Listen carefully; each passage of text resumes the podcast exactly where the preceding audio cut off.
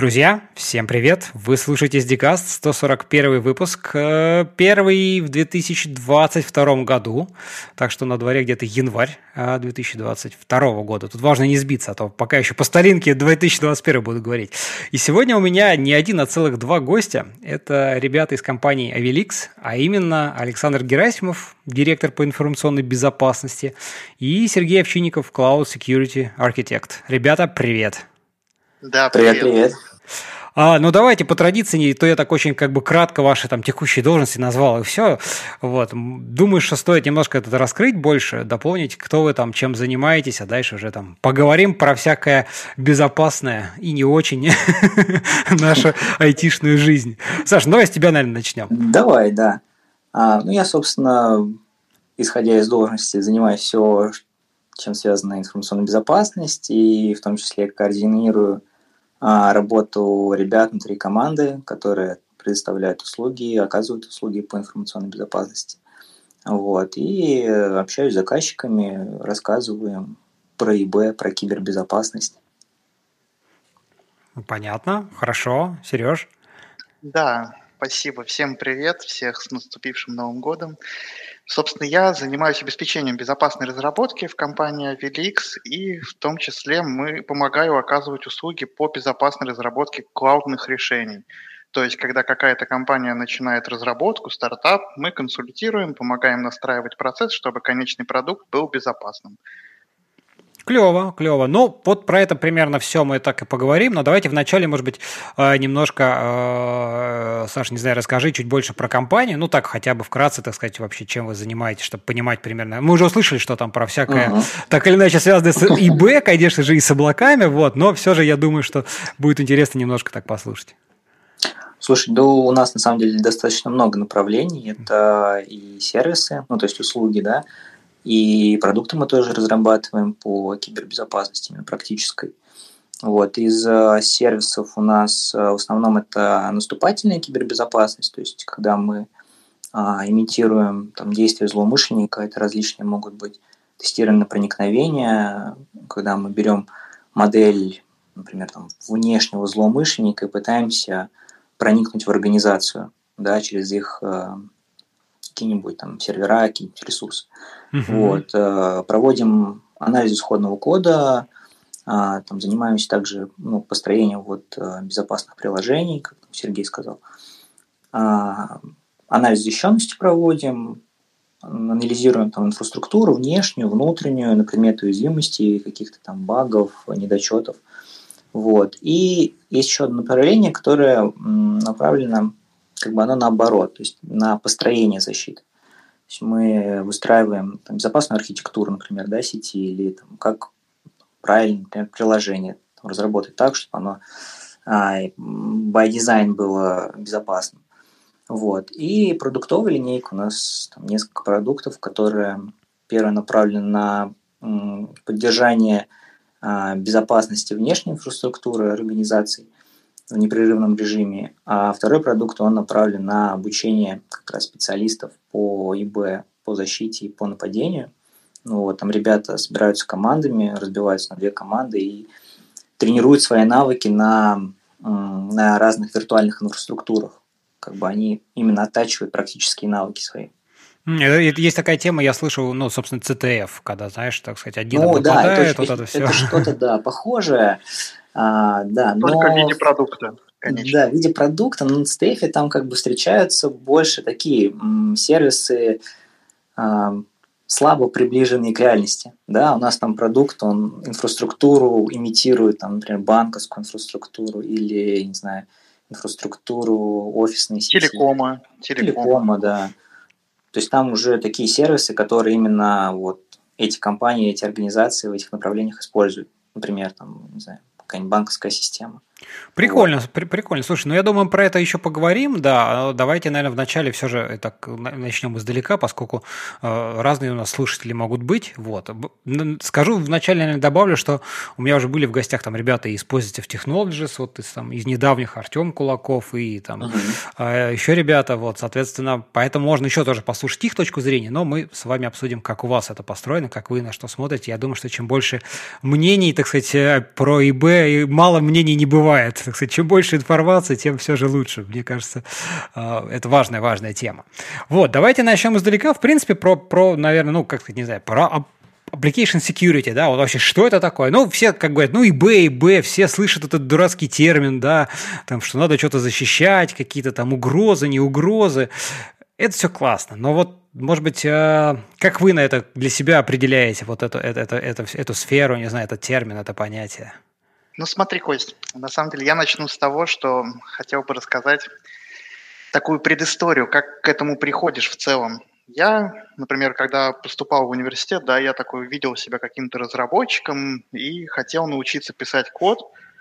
Потом я подумал, было бы классно ломать этот код, то есть зная то, как ты строишь этот код, да, его легче взломать.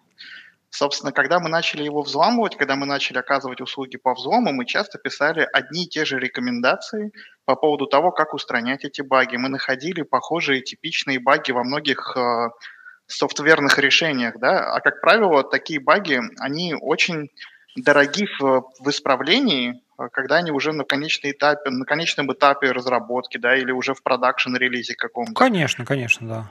И, собственно, мы подумали, как бы, точнее, не только мы, это весь мир к этому приходит, что намного лучше внедрить процесс безопасной разработки, основываясь на том, какие существуют типичные ошибки в проектировании при составлении design review, да, при код-анализе, когда проводится code review, дальше при динамических э, сценариях тестирования, end-to-end тестирования, какие баги можно уже на этом этапе выявить, чтобы ну, цикл разработки как бы как можно быстрее находил эти ошибки и исправлял до публикации в релиз. Ну, собственно, это вот и есть application security, выстраивание процесса безопасной разработки, уменьшение конечных рисков возникновения уязвимостей и как бы инцидентов безопасности в конечном продукте. Угу. Собственно, то, что это, что это такое application security.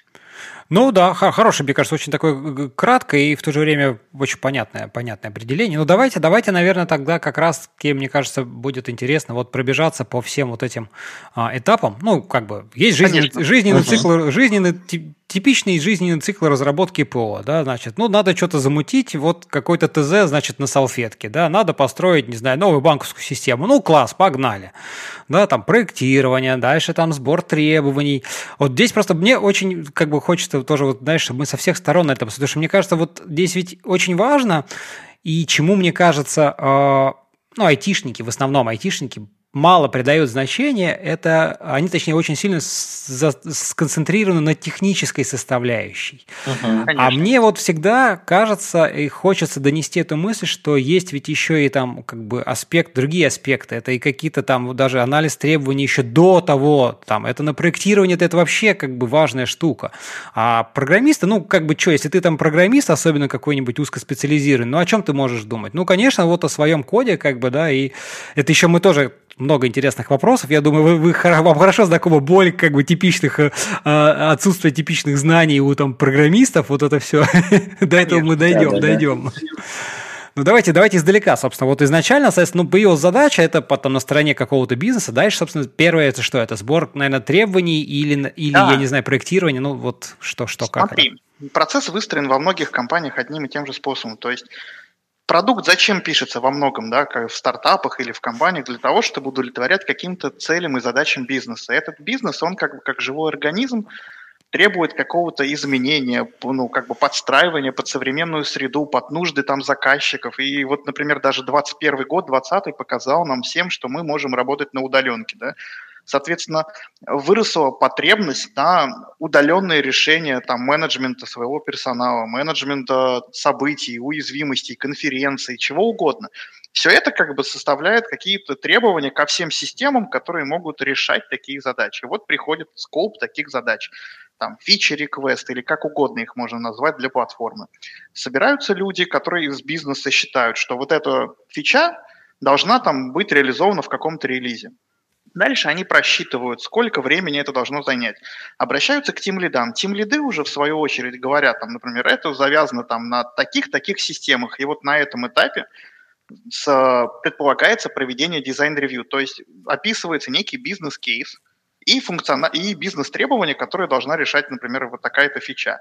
От этого уже идет переход к техническим деталям. И вот во время перехода к техническим деталям важно в этом design review, так называемом, участвовать security-специалисту или специалисту application security для того, чтобы на этом этапе уже разработчику при проектировании, да, при переводе э, бизнес-требований на технические требования учесть некоторые security-сценарии. Например, есть фича по загрузке Excel-файла, да, и там необходимо, чтобы товары отображались там в каком-либо виде. Собственно, а, задача application security специалиста уведомить разработчика о том, чтобы он заранее продумал э, следующий тип атак. Например, нарушитель или там внутренний даже пользователь системы, который является нарушителем, на самом деле внутренний нарушитель, может загрузить, ну, там, злонамеренно сформированный Excel-файл, который может э, поломать логику парсера да, приложения. И вот чем больше ты таких сценариев описываешь, тем больше разработчик как бы уже на данном этапе ревью, до того, как он еще до конца перевел бизнес-требования в технические требования, да, чтобы просчитать эстимации, деньги команды, которые он дальше бизнесу отдаст, уже на этом этапе он это предусмотрел. Это вот такой первый этап, да, так называемый. Проще говоря, он модель угроз делает. Верно, верно. То есть, да. Application security. Мне, мне, мне кажется, вот здесь, э, смотри, мне кажется, ты так прям глубоко, но мне кажется, что первый этап, он несколько выше. То есть, прям не прям, что там, условно говоря, у тебя там загрузка Excel файла, вот подумай о том, как, как там может быть какие-нибудь, не знаю, там, или zip что-нибудь такое, а более высокого уровня, потому что это как бы, что вот возможно атака отсюда. То есть, условно сформировать э, attack surface, который возможен на первом этапе. Нет? Или, мне, ну, да, или, или я не прав? Общую да. модель угроз делает, э, там, не знаю, какие-то критичные вещи, которые актуальны для там, данной организации. Ну, например, я не знаю, там, для какого-нибудь ну, криптопроекта, им как бы для них критичен какой-нибудь там секретный ключ э, там, ноды, да, какой-нибудь. Вот. И они там прописывают, что там при использовании там ключа там-то, там-то должно, должны быть такие там механизмы защиты, условно. Хорошо, ну окей, вот понятно, первый этап, да, показать, показать возможные, так сказать, какие-то ключевые моменты, такие, ну, высокоуровневые, на которые стоит обратить uh-huh. внимание, да, то есть, может быть, да, да, да. слушай, а вот э, сразу так вопрос, э, наверное, на этом же этапе уже имеет смысл э, говорить о, как сказать, об участии там ИБ-специалиста в, в постановке, ну, как сказать, в постановлении процесса, а, корректировки процесса разработки. Ну, потому что если есть, допустим, как бы проект там с нуля и компа- команда с нуля, то это одна, один кейс. Второй кейс, даже если когда есть, есть просто компания, которая там разрабатывает, ну, неважно, отдел, который будет заниматься этим разработкой, у них может там что-то быть не налажено. Ну, да, они там, у них есть там, не знаю, GitLab, на котором там код-ревью и все, но ведь и начиная такой подход, и начиная думать о безопасности, надо же ведь поменять и процессы тоже. То есть одно дело там архитектуру, вот Давайте про это тоже расскажите, что здесь, какие могут быть э, интересные моменты. Ну, смотри, ты на самом деле очень так э, широко, разносторонне задал этот вопрос. Ну, давай, давай разобьем его по, по, по кусочкам. Да, я тут, может быть, так это сильно, но ты, ты, ты давай по кусочкам, ты лучше Вот подскажешь. смотри, как устроен этот процесс у нас в компании, например. Мы разрабатываем свой киберполигон, у нас есть свое собственное решение да, по обучению киберспециалистов. Собственно, когда к нам от заказчика конечного приходит требование вот на бизнес, да, добавьте, пожалуйста, возможность там загрузки учеников, да, вот, вот так выглядит задача. Преподавателю неудобно э, в продукт заводить учеников. Он говорит, можно мне, пожалуйста, загрузку из файла. Все. Собственно, как я и сказал до этого, проводится первое design review, где проходит э, перенос вот этих требований на техническое, как это будет реализовано, на каких частях нашей системы, какие модули будут задействованы. В этот момент я и наши коллеги собираемся и пишем кейсы, что, например, а что если этот файл загружает, например, злоумышленник, а что если кто-то стащил токен, например, преподавателя, да, вот просто вот в таком виде мы это описываем, эти кейсы, то есть, как ты сказал, attack surface или модель угроз нарушителя, мы рассматриваем все вот эти кейсы, и о них заявляем заранее разработчику, да. Mm-hmm. Собственно, это первое изменение, что во многих компаниях, в которых мы до этого приходили и устраивали вот эти, выстраивали процесс application security, у них, в принципе, security специалист не выполняли такой функции как бы на этапе вот условно построения архитектуры или дизайна решений. Они, как правило, э, в незрелых компаниях участвуют лишь на последнем уровне, где сканируют и пентест, да, проводят. Ну да, да, да, да, да. Вот. Это первое изменение. Если вот ты позволишь как бы забежать немножко вперед, да, как бы сказать, что после того, как мы переносим бизнес-требования и описываем вот такие кейсы attack surface, ну, и технически, и описываем конкретные технические требования, составляется, ну, начинается фаза написания кода.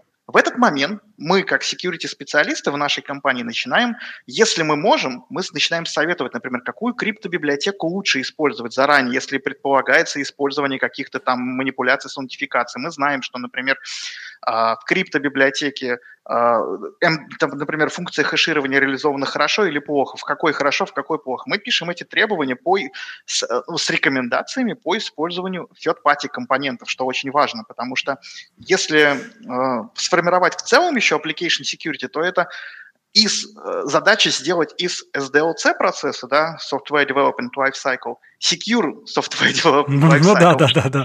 Это значит, что ты должен следить за э, требованиями, которые я тебе говорил, да, что с бизнес на технические требования. Второе, ты должен обеспечить безопасность third-party компонентов, это называется software composition analysis, когда все вообще возможные зависимости, которые у тебя есть в окружении, которые написал не ты, должны быть up-to-date, должны быть без уязвимости, должны быть под контролем, в том числе лицензии, кстати, потому что мы на этом чуть не попали в нашей компании, когда использовали софт, у которого там в библиотеке была зашита лицензия, которую нельзя было использовать без раскрытия. Ну, вот, кстати, с up-to-date можно поспорить спорить. А ну, сейчас Саша скажет, кстати, этот момент интересный. Хорошо, да, это, такие кейсы интересно послушать всегда. Да. Log4j недавно такая Да, да, да. Ох, Log4j это трэш, да, это до сих пор еще не утихло, и даже не знаю, сколько, когда еще утихнет вся эта история. Ну, как правило, это же исключение. То есть вы же понимаете, что каждое исключение лишь подтверждает правило. Вот, позвольте, я сейчас вот договорю мысль, и мы продолжим как бы на ту тему. Software Composition Analysis, да? Второе, статика. То есть после того, как мы прописали вот эти вот э, компоненты, которые мы можем сторонне использовать в FitPath, мы должны следить за тем, как будет написан код. Помимо того, что в каждой команде разработки у нас, например, есть э, design review, отдельный тимлид, который проводит, мы еще со стороны security с помощью различных сканеров security, о которых мы тоже поговорим сегодня, а, начинаем проводить свою проверку, нацеленную только на security. Мы не смотрим там всякий код smells, да, хорошо или плохо написан код. Мы смотрим именно нарушение, там, условно, политик безопасности в коде. Третье. Mm-hmm. После этого, после того, как код в каком-то виде написан, это как бы условно такой анонс сегодняшнего диалога, да, о чем мы еще поговорим.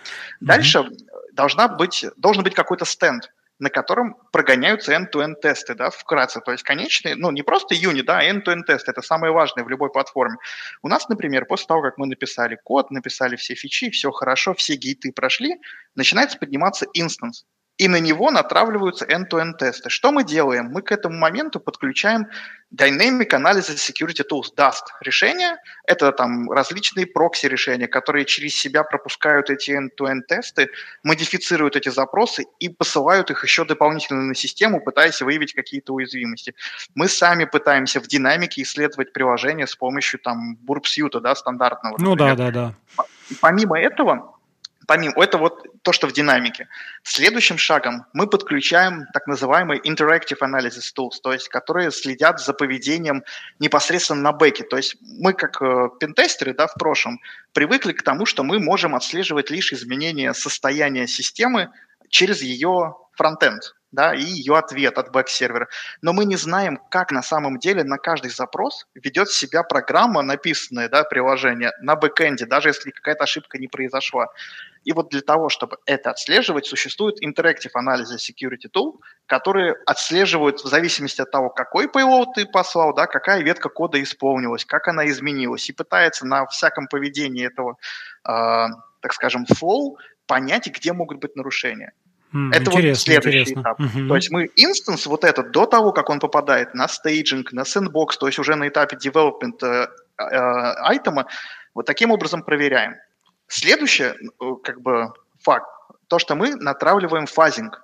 Так как я занимаюсь cloud-решениями, в целом ты, наверное, со мной согласишься, согласишься что сейчас а, большинство решений уходит, ну, как бы не PaaS, а Software as Service, да, SaaS решения, они уходят в облака, и самой популярной и, наверное, лучшей точкой взаимодействия многих систем это REST API.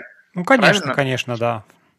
И многие разработчики, и также, наверное, исследователи по безопасности знают, что как бы классный способ нахождения багов при большом количестве точек входа, при большом количестве кода, это fuzzing. Да? Но есть вопрос. У нас же не binary, у нас же не сишный код, у нас, например, питоновский код или Java код, да, и нам нужно его тоже как-то фазить, причем не просто фазить, посылая множество запросов, да, не понимая, как и как он работает, но нам нужно собирать какой-то coverage, который изменяется на бэкэнде, и посылать это fuzzer у, чтобы fuzzer смог дополнительно это REST API, например, пофазить. Об этом мы тоже сегодня поговорим. Uh-huh. И вот только после вот этих всех проверок, да, мы уже переходим к staging у, к sandbox у, да, и обкатке каких-то проверки бизнес-сценариев. Вот как по факту меняется процесс разработки. Он становится из SDLC, как я сказал, ну, в безопасный SDLC. Это вот все изменения. Не, ну слушай, такой хороший обзор того, как, как, как все это, все стадии. Я думаю, сейчас мы как раз и углубимся в детали. Вот. Но вначале там, э, наверное, вернемся. Там, Саш, ты хотел рассказать, что-то поспорить. А, да, да, про third-party компонент. Давай, Сказал, давай. что на, на, надо держать их up-to-date.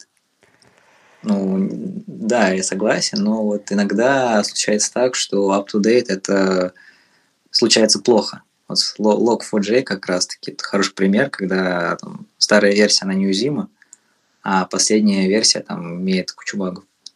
Причем гораздо более серьезных. Да, и причем ты обновляешь ее, и появляются еще одни. Слушай, ну как бы починить баг, не, не, добавляя, не добавляя новый, это же, ну ты что, ну так не бывает. Это же святое, да, да, это не это фича. Слушай, слушайте, ну давай, давайте тогда как раз, мне кажется, вот сейчас углубимся в эту деталь, что там все эти этапы, что-то там э, Сереж начал говорить, и тут здесь много сразу, очень много интересных вопросов, которых хочется задать. Я, как обычно, буду себя пытаться сдерживать, потому что у меня есть такая черта, знаешь, говорить сразу много всего, и потом как бы, их, вот, потому что здесь, конечно, разработка, тут тоже всякие специфики. Хочется там поговорить и про контейнеры. И вот Cloud, она тоже накладывает свои там некие, а, там, не знаю, особенности. Не хочется говорить там ограничения, какие-то еще штуки, но тем не менее. Вот. Поэтому давайте, ну, про проектирование мы так в целом поговорили. Не знаю, если здесь есть, может быть, что добавить, какие там инструменты есть, э, какие чего какие-то такие еще, что из того, что мы не обсудили, то давайте обсудим. А так, если нет, то дальше тогда двинемся уже к написанию кода, как самый, наверное, большой такой и самый-самый такой. Хотя не факт. Наверное, и тестирование после вот э, там следующий, третий этап тоже очень интересный. Ну, я думаю, что как, бы, как мне кажется, что да, действительно надо переходить к, к следующему этапу, потому что, в принципе, вот на этапе еще раз проектирования и design review важно уметь описать вот эти кейсы. Я не могу здесь посоветовать каких-то конкретных инструментов да, для этого, кроме как практики. Я же не просто так описал вот этот путь, почему как бы люди станов... могут становиться там application security, потому что они, а, знают, как строить приложение, б, знают, как их ломать, да, и дают всем рекомендации, как закрывать эти баги. На основе этих знаний они дают кейсы при design review, проектировании любой фичи. То есть, мне кажется, это, этих навыков уже достаточно вместо всяких программ. Слушай, а вот знаешь, какой здесь э, интересный вопрос родился, пока ты сейчас говорил? Вот э, интересно про архитектуру. Ну, то есть, вот с одной стороны, ты сказал, смотри, что на этом этапе э, там security специалист может уже там посоветовать, понять, сказать, ребята, да, там, значит, вот, значит, мы используем крипто, окей, значит, OpenSSL это там плохо, а вот там, не знаю, а, какой-нибудь другая, там, Bear, там, LibreSSL, это наше все. Ну, условно, я там как бы сейчас это балды называю, но неважно. А, то есть, условно говоря, может уже подсказать а, а, в процессе детализации, декомпозиции, какие там библиотеки использовать. А вот мне интересно про архитектуру, потому что здесь тоже вот, ну, как бы архитектура штука такая, очень, как сказать, она живая. То есть это не что-то там вот на бумаге написано. Мы все понимаем, что любую задачу, любую там систему можно построить 10-100 тысячами разных способов, угу. да? И вот мне интересно, как э, здесь происходит взаимодействие там э, ИБшных специалистов, ну, там, с архитекторами. То есть, с одной стороны, кажется, что и архитектор должен вообще быть немножко понимать в контексте безопасности, иначе это как-то странно очень. То есть я, да, могу проектировать крутые системы, но я там пароли на бумажке записываю, я, значит, их там в plain тексте в табличке храню, но это как бы странно, да, но тем не менее, в любом случае компетенции, его компетенции, они немножко в другой сфере находятся, да, он не может там себе представлять все. А вот здесь интересно именно, как происходит, э, или, может быть, э, вот подискутировать на тему, как выстроить этот процесс взаимодействия, чтобы спроектировать архитектуру. Ну, условно говоря, ребята, вот такие сервисы плохо, давайте лучше мы там сократим меньше, в него запихнем проверку, а здесь поставим там, не знаю, прокси, который... Ну, вот какие-то такие штуки, которые, они не совсем... Э, про бизнес приложение, да, про бизнес какое-то требование, но в то же время они могут в каких-то случаях сильно улучшить или, например, там сказаться на мониторинге, на отслеживании возможных каких-то э, информационно-безопасных таких э, кейсов. Да, конечно. Во-первых, ты прав, что действительно существует там тысяча способов создать какую-либо систему, да, спроектировать. И, как правило, верным будет э, тысяча первый способ. Здесь, на самом деле, ты затронул тему, и я как бы вспомнил про один стандарт хороший. Как бы мы не любим стандарты, мы все время, знаешь, там еще в университете шутили, там бумажная безопасность и прикладная безопасность. Да, да, да, да. Артем тоже про это рассказывал. ГОСТы, рекомендации, это нам как бы вообще, мы плевались от всего этого. Однако, Однако стоит отметить, что в этих ГОСТах, а, а например, 27.034 стандарт есть, ISO 27034, причем он есть даже переведенный на русский язык. Это адаптация, как обычно, американского стандарта, которая конкретно описывает то, как должен себя условно как должна себя позиционировать application security команда и в целом security направление, отвечающее за безопасную разработку. В чем его суть? Прежде чем э, вводить какое-либо изменение и контролировать вообще в целом свой продукт, в нем написывается следующее, что вы должны проинвентаризировать все возможные системы или модули какой-либо системы, которые у вас уже на данный момент есть. Далее вы должны построить как можно больше как бы и лучше э, модель угроз и оценить риски абсолютно каждой точки входа, которая у вас есть в систему. То есть, ну, ну как и есть модель угроз. Дальше вы должны проставить, вот, ну, как бы мы же все знаем прекрасно, что в 21 веке система не состоит там из одного модуля, она может состоять там из ну, 10 там, микросервисов, да, каких-то объединенных там в кластера, которые будут там масштабироваться и так далее. Собственно, для каждого такого микросервиса необходимо определить риски его компрометации. Когда ты расставляешь приоритеты и риски вот компрометации каждого компонента, ты на этапе э, внедрения, там, или точнее предполагаемой разработки новой фичи в рамках одного из этих сервисов, да, в рамках одного из этих модулей, уже заранее просчитываешь риск, то есть ты принимаешь, ага, здесь риск, например, по десятибальной шкале 2, да, то, соответственно, ты условно не совсем сильно обращаешь внимание на какие-то особенности, связанные там с security. Но если у него риск 10, и там, например, обрабатываются банковские данные, да, например, или payment э, processing какой-то, то, соответственно, в этот момент у тебя выстроены совершенно другие требования. К тому же, какие могут быть, в принципе, использованы вот эти party. Опять же, я говорил, что очень важны лицензии, да, потому что, ну, э, в наше время могут засудить за что угодно. И вот в целом, отвечая, ну, подводя немножко summary такое по поводу вопроса про проектирование и архитектуру, стандарт 27034 помогает как бы отвечать на этот вопрос. Но конкретного, знаешь, там, хендбука у меня вот сейчас нет в голове. Я просто знаю, что можно использовать вот эту, да, и, как я ранее говорил, опыт там, того, что вот и какие бизнес-кейсы могут нарушить логику, например, предполагаемой фичи или приложения. Саша, может, дополнит меня? Ну, вот Слушай, ну так... да, на самом деле я с тобой согласен. Но на практике, как обычно бывает, э, чуваки такие собираются, говорят, блин, давайте типа сделаем безопасную архитектуру, давайте строить. Вот, и зовут там security инженера, либо там, специалист по информационной безопасности, и вместе с ним, с ним сидят и вот рисуют, собственно, архитектуру. То есть так, также продумывают там, возможные атаки на то, как можно там, соптимизировать, либо уменьшить количество угроз. Ну и да, это, соответственно, тоже ссылается на различные методологии. Но вот прям такого, чтобы какого-то там единственного совета или там, какого-то чек-листа я вот такого не встречал. Не, ну понятно, короче, короче, главное живое человеческое общение, как я всегда да, говорю. Да, да. Слушайте, а насколько вот правильно будет э, легитимного, я какое модное слово знаю, здесь обобщить, что это относится вот э, не только про там анализ всех там third-party software компонентов, но и в том числе инфраструктурных, там, не знаю, сервера, сети, там, не знаю, шлюзы, вот насколько имеет... Конечно. То есть мы про это просто сейчас не сказали, но мне кажется, стоит это э, подчеркнуть, что это тоже сюда входит, потому что ведь там разработка нового сервиса, это же не только написать код сервиса, а у него там, не знаю, mm-hmm. есть там балансировщик, я не знаю, там L3, L2, 2, я уж не знаю, ну там где это будет развернуто. Если мы сейчас говорим про какие-нибудь большие системы, то это там дата-центры, сервера, где кто что стоит. Вот, вот, вот тут много всего такого интересного.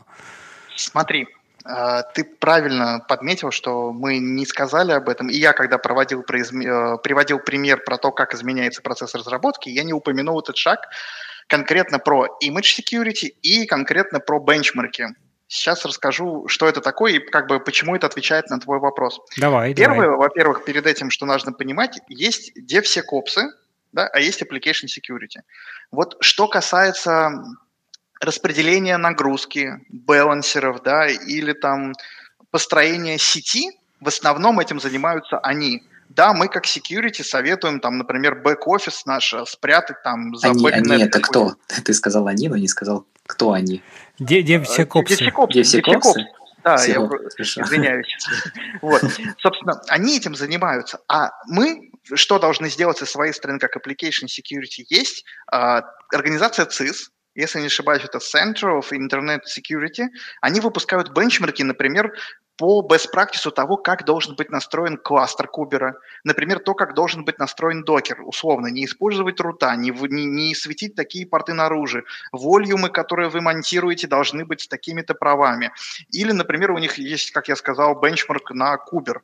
Как у вас настроен кластер, какие у вас конфиги, какие разрешения, светится ли наружу API – и вот эти все бенчмарки помогают оценить состояние инфраструктуры с точки зрения безопасности в рамках запускаемого приложения да, внутри него. То есть мы понимаем, что если наше приложение там сломали э, через там, наши дырки или через какие-то фидпати, дальше нас может спасти, да, условно, изоляция этого модуля внутри кластера от других там более важных, например, payment-шлюзов каких-то.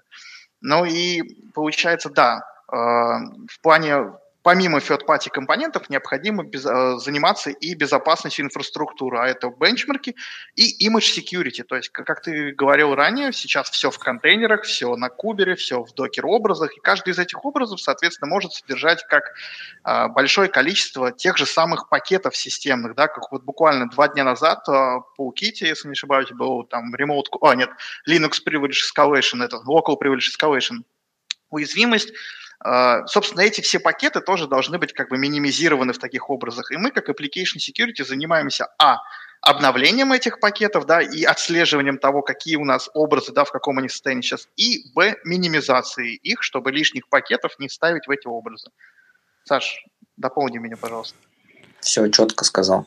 Кстати, а тебе когда-нибудь встречался случай, когда а, есть какая-то система, и ты ее не можешь под бенчмарку настроить, типа там как, не знаю, типа да. бизнес да. говорит, блин, мы не можем, у нас типа все сломается. Да, один из наших как раз-таки клиентов, у которых э, была база данных, настроена таким образом, что у нее условно администра... ну, э, контейнер работал под рутом, и под этим же рутом условно можно было, собственно, застопить, например, сервис, который обрабатывал платежи. Мы говорили, что риск у вас вот в таком сценарии, на что они нам сказали, что они не могут это никак изолировать, потому что у них есть рабочие скрипты, которые необходимо там условно disaster recovery выполнять, да, то есть э, они имитируют там, например, удаление части базы данных, и потом mm-hmm. они должны ее восстановить. И вот, собственно, uh-huh. у них, чтобы вот эти процессы в рамках какой-то, причем тоже практики, которую они заявляют, что они ее исполняют, чтобы быть сертифицированными, единственный, каким образом может быть сделан, только таким.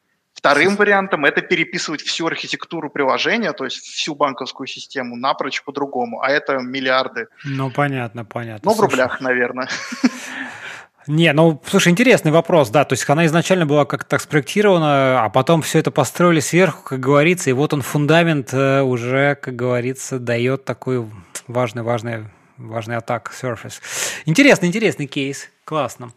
А, надо, конечно, быть внимательным в следующий раз. Ну, для этого, собственно, вот и есть. Но мне кажется, знаешь, эта тема вообще security, она вот как-то, ну, там, не знаю, 10 лет назад, ну, скажи где-нибудь там слух интернет-секьюрити, ой, в смысле, security, там, э, процесс разработки, и тебе скажут, что, кто, да у нас вот Вася, вот, э, как бы он тут все пишет. Ну, мы, я уже много раз на эту тему шутил и не перестану, наверное, никогда шутить, что раньше мы все были веб-мастер, то есть ты там и сервер настроил, да, и Apache, и там PHP базу все поднял, и странички во фронт-пейдже там, значит, наверстал, и все. А сейчас, знаешь, все такие специалисты, я вот только, значит, могу там циклы for писать, а я вот только ифы.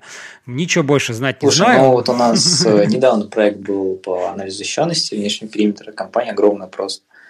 И мы, не знаю, там внешний периметр, там, не знаю, адресов, наверное, 10-15, наверное, максимум IP-адресов. Mm-hmm. Но на этих адресах, а, не знаю, по 10-15 веб-сервисов. Такое ощущение, как будто бы они просто взяли внутрянку и вытащили все в интернет.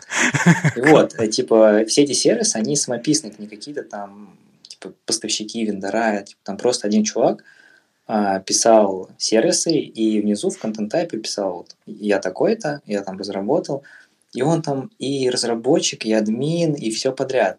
То есть он, вот как ты говоришь, он типа, все сам, все сам, один. Ага, ага. Слушай. Был забавно достаточно. Я уверен, что такие штуки еще встречаются, да. Мне кажется, что, может быть, сейчас их все же меньше, вот прям в новых разрабатываемых, все же как бы, но и информационный уровень, как бы шум имеется в виду такой про безопасность, он, он есть в, в, в новостях, еще где-то что-то. Вот, и все же, мне кажется, что хоть как-то народ. Хотя, не буду заявлять, как бы выкладки и каких-то статистических данных у меня нет, хочется просто на это надеяться. Вот. Слушай, ну... Костя, если не поправлю, не поправлю, а дополню тебя, мой бывший начальник, один из точнее, такую фразу замечательную говорил. Вот он, мы работали в компании по безопасности, мы оказывали услуги по безопасности, и он, собственно, участвовал на бизнес-форумах по безопасности, где все представляют свое решение, и он говорит, что каждый раз, когда я выхожу на сцену и задаю вопрос, а стоит ли у вас антивирус на вашем там телефоне и насколько вы действительно там воспользуетесь паспорт-менеджерами, да, там условно 3% поднимает руку. Смешно. Слушай, вот это смешно, конечно. Это, это прям ну, класс. А хотя все э, представляют бизнес-решения по безопасности. Да, сапожник без сапог. у них кнопочный телефон. Ну, может быть. Слушай, ну если на форуме да, по бизнес-безопасности там у 93% IT-специалистов, а это явно, так сказать, не самые последние люди, которые пришли на форум кнопочные телефоны, да, ну, возможно, возможно. А, ладно, давайте, давайте чуть вернемся в нашу, в нашу тему. А, про вот инфраструктуру, да, я понял, мы поговорили, что там тоже, в общем-то, интересно много вопросов, но это ближе куда-то вот в сторону DevSecOps. Слушай, а вот насколько здесь важна, не важно взаимодействие, ну, в каком плане? То есть, вот знаешь, там, DevOps, как говорили про DevOps, то есть, э, DevOps – это методология – это процесс, это не то, что у тебя есть разработчик, есть отдельный DevOps-инженер, который в соседнем отделе фиг знает где. Это не DevOps, это как бы два разных отдела, которые просто чем-то занимаются. DevOps – это взаимодействие, да?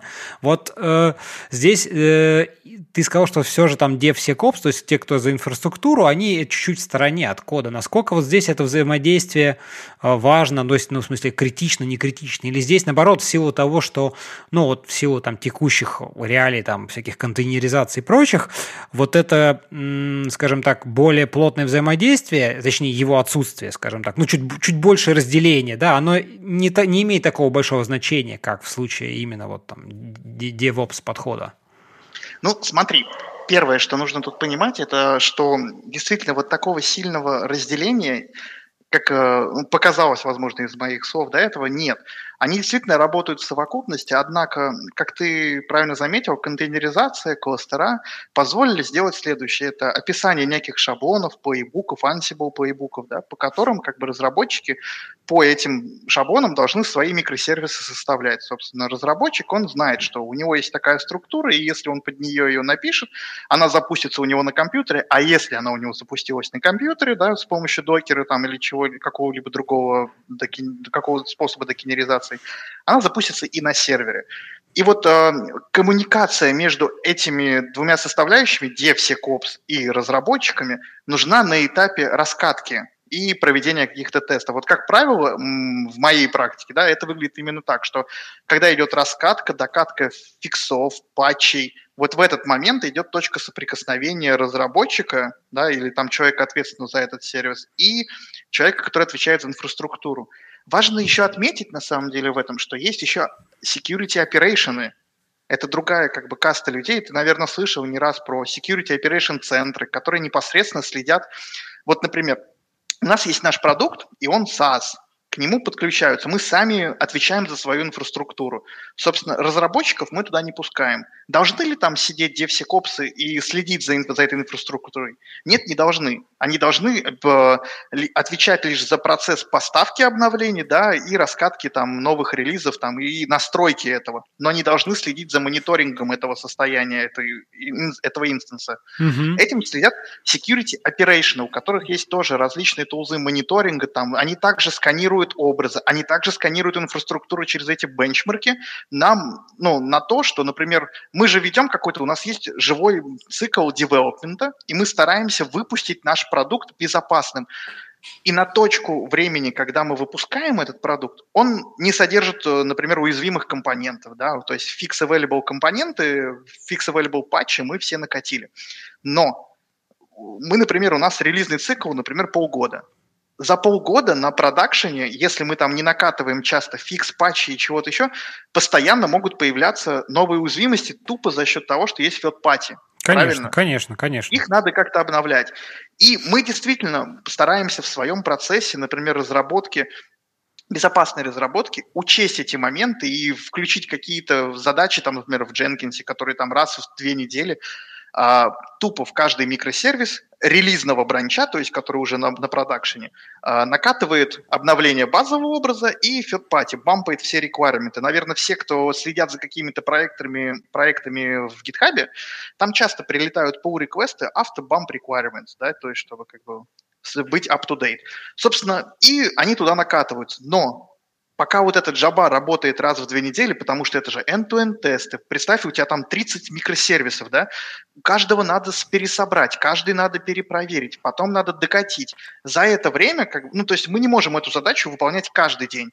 И вот чтобы в момент, пока мы вот эти две недели ничего не обновляем, отследить появление серьезных уязвимостей, а также подозрительной активности на стороне продакшена, даже нашей инфраструктуры, есть security operation, которые также взаимодействуют с application security командой и взаимодействуют в DevSecOps, да, и уже через нас взаимодействуют с разработчиками.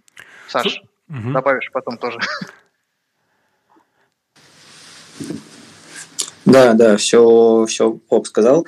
Кстати, вот тут интересный момент про накатку обновлений. А, бывает же такое, что ну, ты тупо не можешь обновить. Например, у тебя, не знаю, ядро Linux надо обновить, а, а приложение ты не можешь как бы застопать. Вот, а перезапустить сервак надо. Но тут тоже как бы есть прям типа отдельная ветка патч-менеджмента, как там правильно что раскатить, как обновить. Ну, вот да, это тоже прав. такая прям интересная тема. Ну, смотри, как она решается, кстати. Да, тут есть как бы кукбук, как это решить. А, как правило, необходимо, вот security operation, например, да, или даже сами application security узнали, что вышла какая-то бага, и так как мы знаем, что, например, у нас базовый образ там на Альпине, там, да, или CentOS какой-то седьмой используется, мы знаем, что там точно есть эта бага.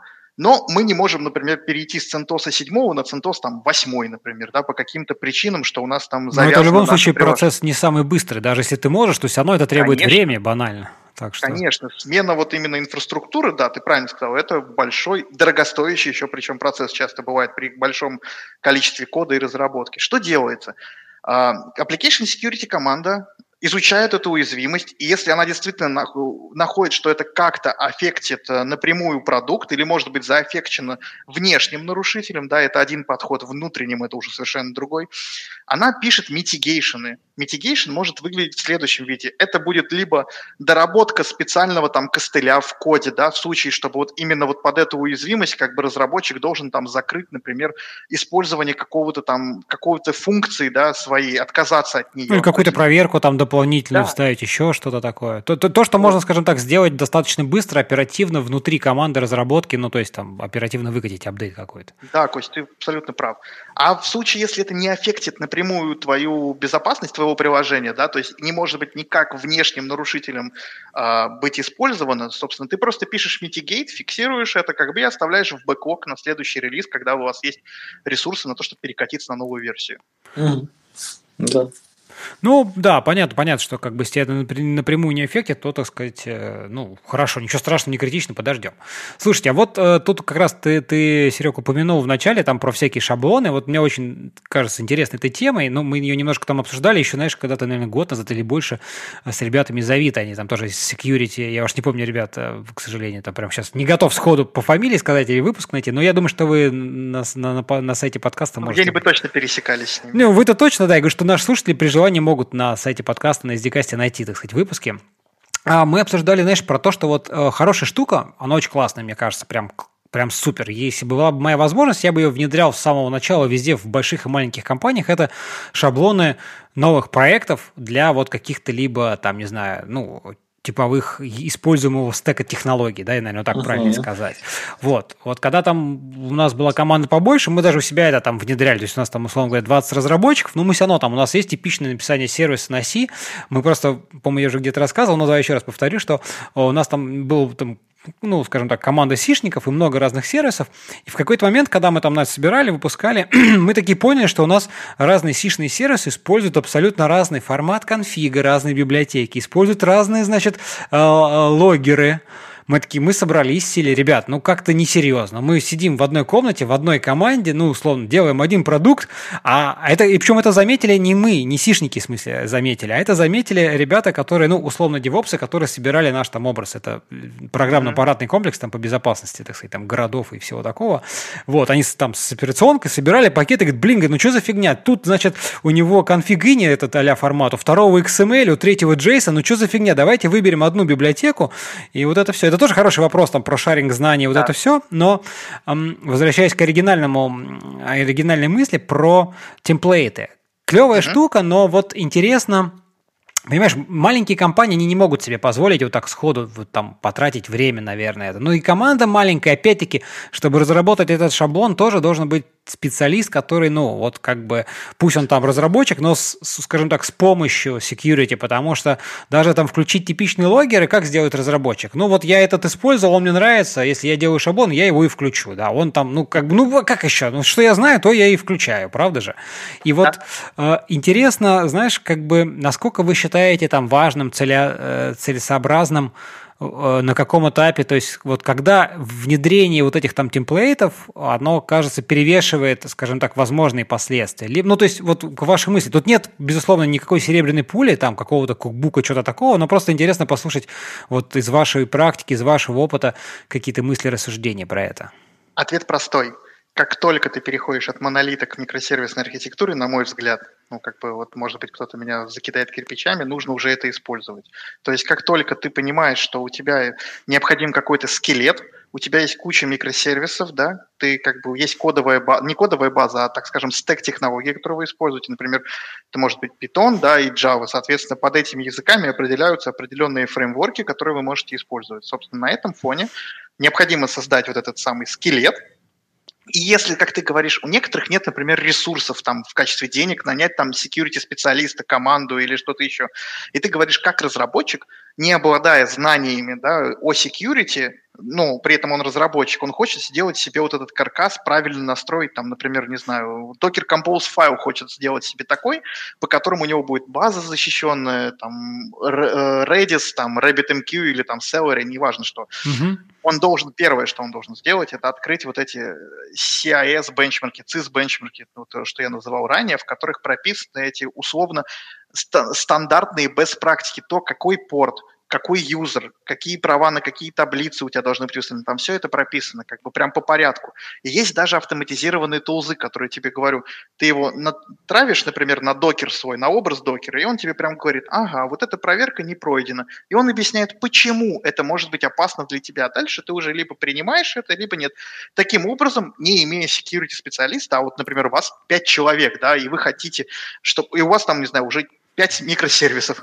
Ну, как-то так получилось, да, что вы суперспециалисты и написали пять микросервисов каждый, и все это объединяется в большой там продукт. Вот вы можете там, кто-то из вас может посидеть там недельки, две, да, и составить для себя по своему стеку технологий вот этот вот самый файлик с конфигурациями Apache там или Nginx, э, с конфигурациями базы или докера. Ну вот как-то так. Понятно. Слушай, мне кажется, можно добавить еще, что когда да, это давай, становится давай. сложно управляемым, вот когда у тебя там много разных проектов, да, и это а, тяжело управляется, то, наверное, стоит уже что-то как бы общее выделять и как бы все это под одну гребенку, чтобы было удобнее, проще и как бы стабильнее. Но мне, слушай, вот э, мне кажется, это чуть-чуть следующий этап, чуть-чуть дальше. Э, почему? Потому что, ну вот э, такой как контраргумент приведу, смотри, э, вполне нормально, и мне кажется, ну, в смысле, это вполне э, нормальное решение, когда ты, у тебя есть какой-то там, не знаю, один сервис, ты начинаешь от него что-то отщеплять, ну, как обычно uh-huh. бывает, да, есть большой, думаешь, давайте отщеплять, давайте. Вопрос в том, что на чем писать. И вот здесь есть два подхода. Они как бы оба имеют право на жизнь, но мы сейчас вот э, их обсудим. Один это действительно как вот э, самый, наверное, ну, более правильный, но больше, более трудозатратный, это там систематизировать подходы, фреймворки, всякое такое. Но бывает другой случай, когда у тебя особо нет, э, с одной стороны, нет каких-то ресурсов больших, с другой стороны, ты думаешь, так, а что, какой, э, как минимизировать э, свои затраты да, на вот там разработку. Ты идешь, смотришь, ну, как бы Google никто не отменял, там open source, GitHub, вся фигня. Ты думаешь, так, ну хорошо, вот мы, я не помню, с кем мы это обсуждали, эту, эту тему, думаешь, так, ну ладно, я там, это, у нас там монолит на PHP условно, допустим, да, там стандартный стек, PHP, там база, а вот эту штуку, вот сервис, о, а он написан на Java. И вот здесь встает, смотри, интересный вопрос. С одной стороны, у тебя есть вариант. Либо, значит, идти искать что-то там самим писать, костылить на PHP, да, но это твой стек родной, у тебя тут целая команда разработки на PHP. Ну, напишем за пару, трешку недель, месяцев, лет, не знаю, что-нибудь. Либо, чтобы сэкономить ресурсы, пойти взять как бы решаемый твою задачу какой-то другой внешний third-party инструмент, да, и прикрутить mm-hmm. его. Для MVP, наверное, это не принципиально, по большому счету, но на то он MVP. Там лишь бы взять, либо же проверить. Ну, допустим, как это часто бывает, да, оно подходит, вроде нормально, ну, давайте юзать. Потому что бизнес, как всегда, давит. Так, давай быстрее, вы же уже MVP показали, так что как бы сейчас еще теперь откатываться назад на, значит, там, две недели, два месяца переписывать, потому что вы будете делать не MVP, а, так сказать, уже там V2, тоже не вариант. А Java не твой профиль, не твой стек. Вот интересный такой кейс. Что вы про это скажете? Смотри, тут нет однозначного ответа с моей точки зрения, потому что первое, правило любого разработчика, да, и ответ на вопрос, на который должен знать каждый разработчик на собеседовании – тебе говорят написать какую-то систему, твои первые действия, да? Если разработчик отвечает, я сяду писать, его не надо брать.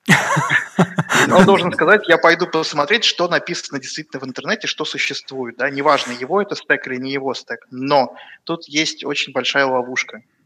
А, очень важно обращать на, внимание на комьюнити, на модульность этого проекта, да, неважно какой это там язык. Очень в GitHub, как ты правильно сказал, есть там звездочки, форки, ты видишь жизненный как бы процесс этого продукта, который ты собираешься использовать. И вот тут уже ты оцениваешь, ага, если он живой, если на нем написано достаточное количество каких-то продуктов в интернете, плюс у них там хорошая система донатов, плюс они полноценный open source, они ребята в качестве исследовательской работы это написали, то действительно не стоит разрабатывать свое решение, а воспользоваться этим и, возможно, даже участвовать э, в процессе разработки этого решения там через контрибьюторство или общаться с этим комьюнити там через донат. Это гораздо лучше, чем тратить кучу денег на написание, например, своей какой-то платежной системы. Но если вы, извини меня, военные, да, которым необходимо выполнить какую-то задачу, и при этом вы не можете просто так взять и использовать, например, американский софт, да, внутри своей инфраструктуры, да, в принципе, и при этом вы не можете, и даже если он open source, вы не можете повлиять на то, чтобы условно какие-то фичи в нем реализованы были тогда действительно придется разрабатывать самим. Но, как правило, вот надо выбирать всегда. Нет однозначного ответа. Ну, вот, вот э, о чем речь. Просто я к тому, что это мы немножко, конечно, уже чуть ушли от шаблонов, но э, тем не менее, вот э, если возвращаться, вернуться, то смотри, вот опять ты начинаешь отделять, ну, какой-то один сервис написал там на одном языке, опять-таки, вот неважно, знаешь, не знаешь, ну, посмотрел, выбрал, супер. Потом второй, второй там на другом стеке языке. Вот э, мне кажется, здесь очень хорошее правило, ну, может быть, как, как и в коде, да, когда тебе надо выделять что-то в абстракцию. Когда ты это начинаешь уже второй, третий раз использовать. Мне кажется, шаблонами то же самое. Когда ты первый раз написал новый сервис на новом стеке, ну, как бы нет смысла шаблона, ты еще даже не знаешь, как его толком сформировать. Нет каких-то требований. А когда ты уже там второй сервис на том же стейке, ну, мне кажется, уже можно немножко на эту тему и, и так сказать, подумать, там, и что, что-то, что-то поделать в этом плане. Да. Ну, вообще, на самом деле, все, что можно как-то автоматизировать или шаблонизировать, нужно это делать, мне кажется. Особенно при большой разработке. И тут, кстати, можно сделать плавный переход на, стати, на статику и на код-ревью. Вот условно, э, недавно, кстати, один, возможно, из твоих гостей, кто был на подкастах ранее, из э, Python Community, Moscow Python Community, э, на своих выступлениях задавал такой вопрос, зачем вообще нужно, в принципе, code review? Да? Mm-hmm. И все такие там, чтобы правильно писать код? Нет. Там, чтобы находить ошибки? Нет. Как правило, основной задачей code review – это нахождение таких э, моментов, которые вы можете автоматизировать. Потому что, условно, если ты от design review к design review постоянно попадаешься на одну и ту же штуку, ее надо либо объяснить всем, либо надо всем, либо ее надо автоматизировать.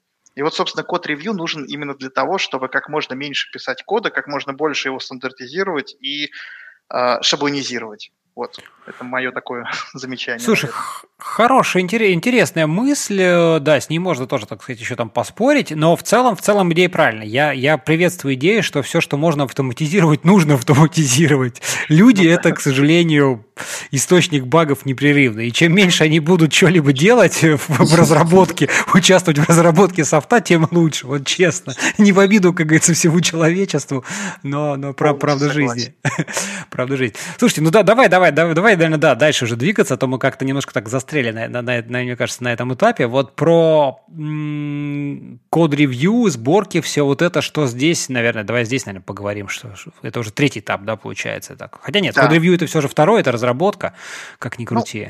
Ну, давай поговорим сразу, наверное, и о статике, и о динамике, потому что про fuzzing и интерактивно я бы хотел поговорить немножечко отдельно, потому mm-hmm. что это как недавно выяснилось, что это, ну, не для меня, по крайней мере, что это вообще заслуживает отдельных докторских там работ в некоторых случаях, поэтому это серьезный research. Uh-huh. А, давайте поговорим о статике, собственно. В application security, да, вот у нас в отделе, например, мы не подходим к обеспечению безопасности кода с той точки зрения, что давайте купим 700 тысяч сканеров и будем как бы все подряд сканить, да, и вот если у нас там нигде нет красных лампочек, значит мы там безопасны, да.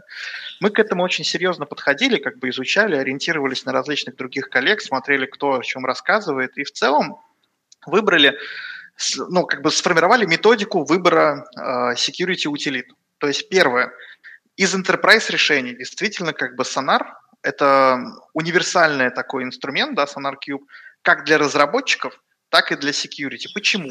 Потому что разработчикам, вот, например, он у нас дает фидбэк в реальном времени, да, то есть они сразу видят какую-то ошибку там в pull request, например, с той же там depend, да, third-party компонентом, или там написанием кода, и в плане security даже она подсказывает, когда вы используете там небезопасный алгоритм хэширования, да, в том числе и для нас, для security, позволяет как бы смотреть всегда за всей кодовой базой и по каким-то различным паттернам э, встроенных базовых правил в SonarCube находить security проблемы и в том числе их там распределять даже по WASP Top 10. Но следующим шагом, помимо enterprise решений, есть еще и open source различные решения, которые на самом деле часто завязаны уже на стек. Вот, например, а, многие недооценивают утилиты, например, под Python source код для анализа питоновского кода бандит – да, он тоже как неплохой такой дополнительный инструмент, который позволяет тебе специфично для питона находить security баги. Но что более интересно, есть инструмент э, код QL. Вот это вот отдельно заслуживает разговора. Возможно, ты слышал, но разработчики GitHub точно слышали, потому что вроде как они его и используют в своих кодовых базах. Они год назад запустили такую штуку, или может быть два, когда у тебя, например, есть проект, и тебе так неожиданно прилетает уведомление. Слушайте, а у вас там что-то бага какая-то, или там депенду надо обновить, или еще что-то. Вот они запустили такую штуку. Ты инициируешь весь, всю свою кодовую базу, она загружается, в, там, если не в код QL имплементации, и сообщество код QL написало правила на языке QL – которые по различным паттернам находят какие-либо security баги, например, там использование, а, ну, потенциальное там XSS у тебя зашита, если это кодовая база Vue.js, например, или у тебя arbitrary file read, то есть там непосредственное получение доступа к какому-то там ресурсу, каталогу и так далее. Mm-hmm. Ребята написали эти правила и выложили их в паблик. Да, само решение код QL является платным, то есть ты должен заплатить сообществу, если ты хочешь его использовать в своих пайплайнах и в коммерческих целях, но поиграться с ним может абсолютно каждый, скачав с GitHub сам код QL, который инициализирует, загоняет твою кодовую базу в базу код QL, и сами публичные правила.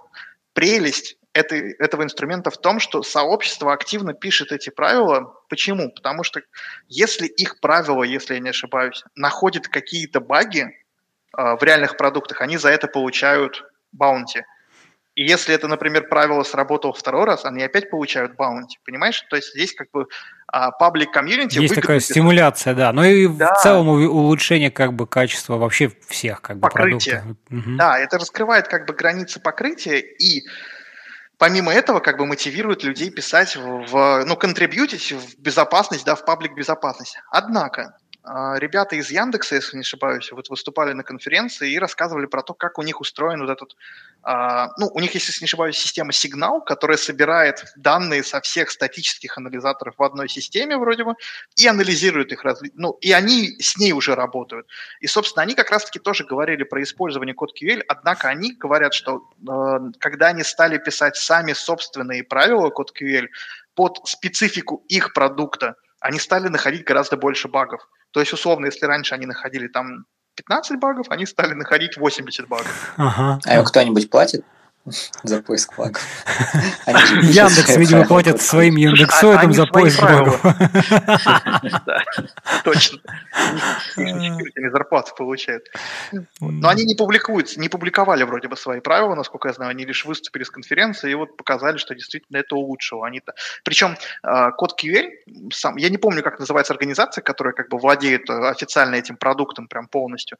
Они даже, когда ты платишь Enterprise, они тебе проводят курсы по написанию этих код QL правил. И, собственно, мы в нашей организации как на, на этапе просто собственного пока написания правил без каких-то специфичных знаний. Но угу. мы в 21 веке, пожалуйста, читайте интернет, изучайте. Слушай, ну да, давай еще, еще вот про, про какие-то инструменты, что-то. Я не просто пока ты mm. говорил, знаешь, что... А, ну давай, давай, давай, давай. Да, Саша, я, да. кстати, вспомнил по поводу комьюнити, правил, модулей.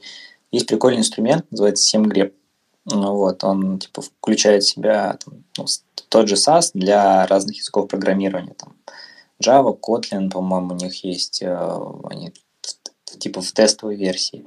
А, там, mm-hmm. C, Python, JS. Вот. И там можно, соответственно, тоже подсунуть ему конфиг а, с э, правилами. Вот, и он там пробежится по этим правилам, проверит там, по там, каким-то своим паттернам, есть баг или нет. Вот. У него там, кстати, по бандит, по-моему, для питона заложен. Да, да.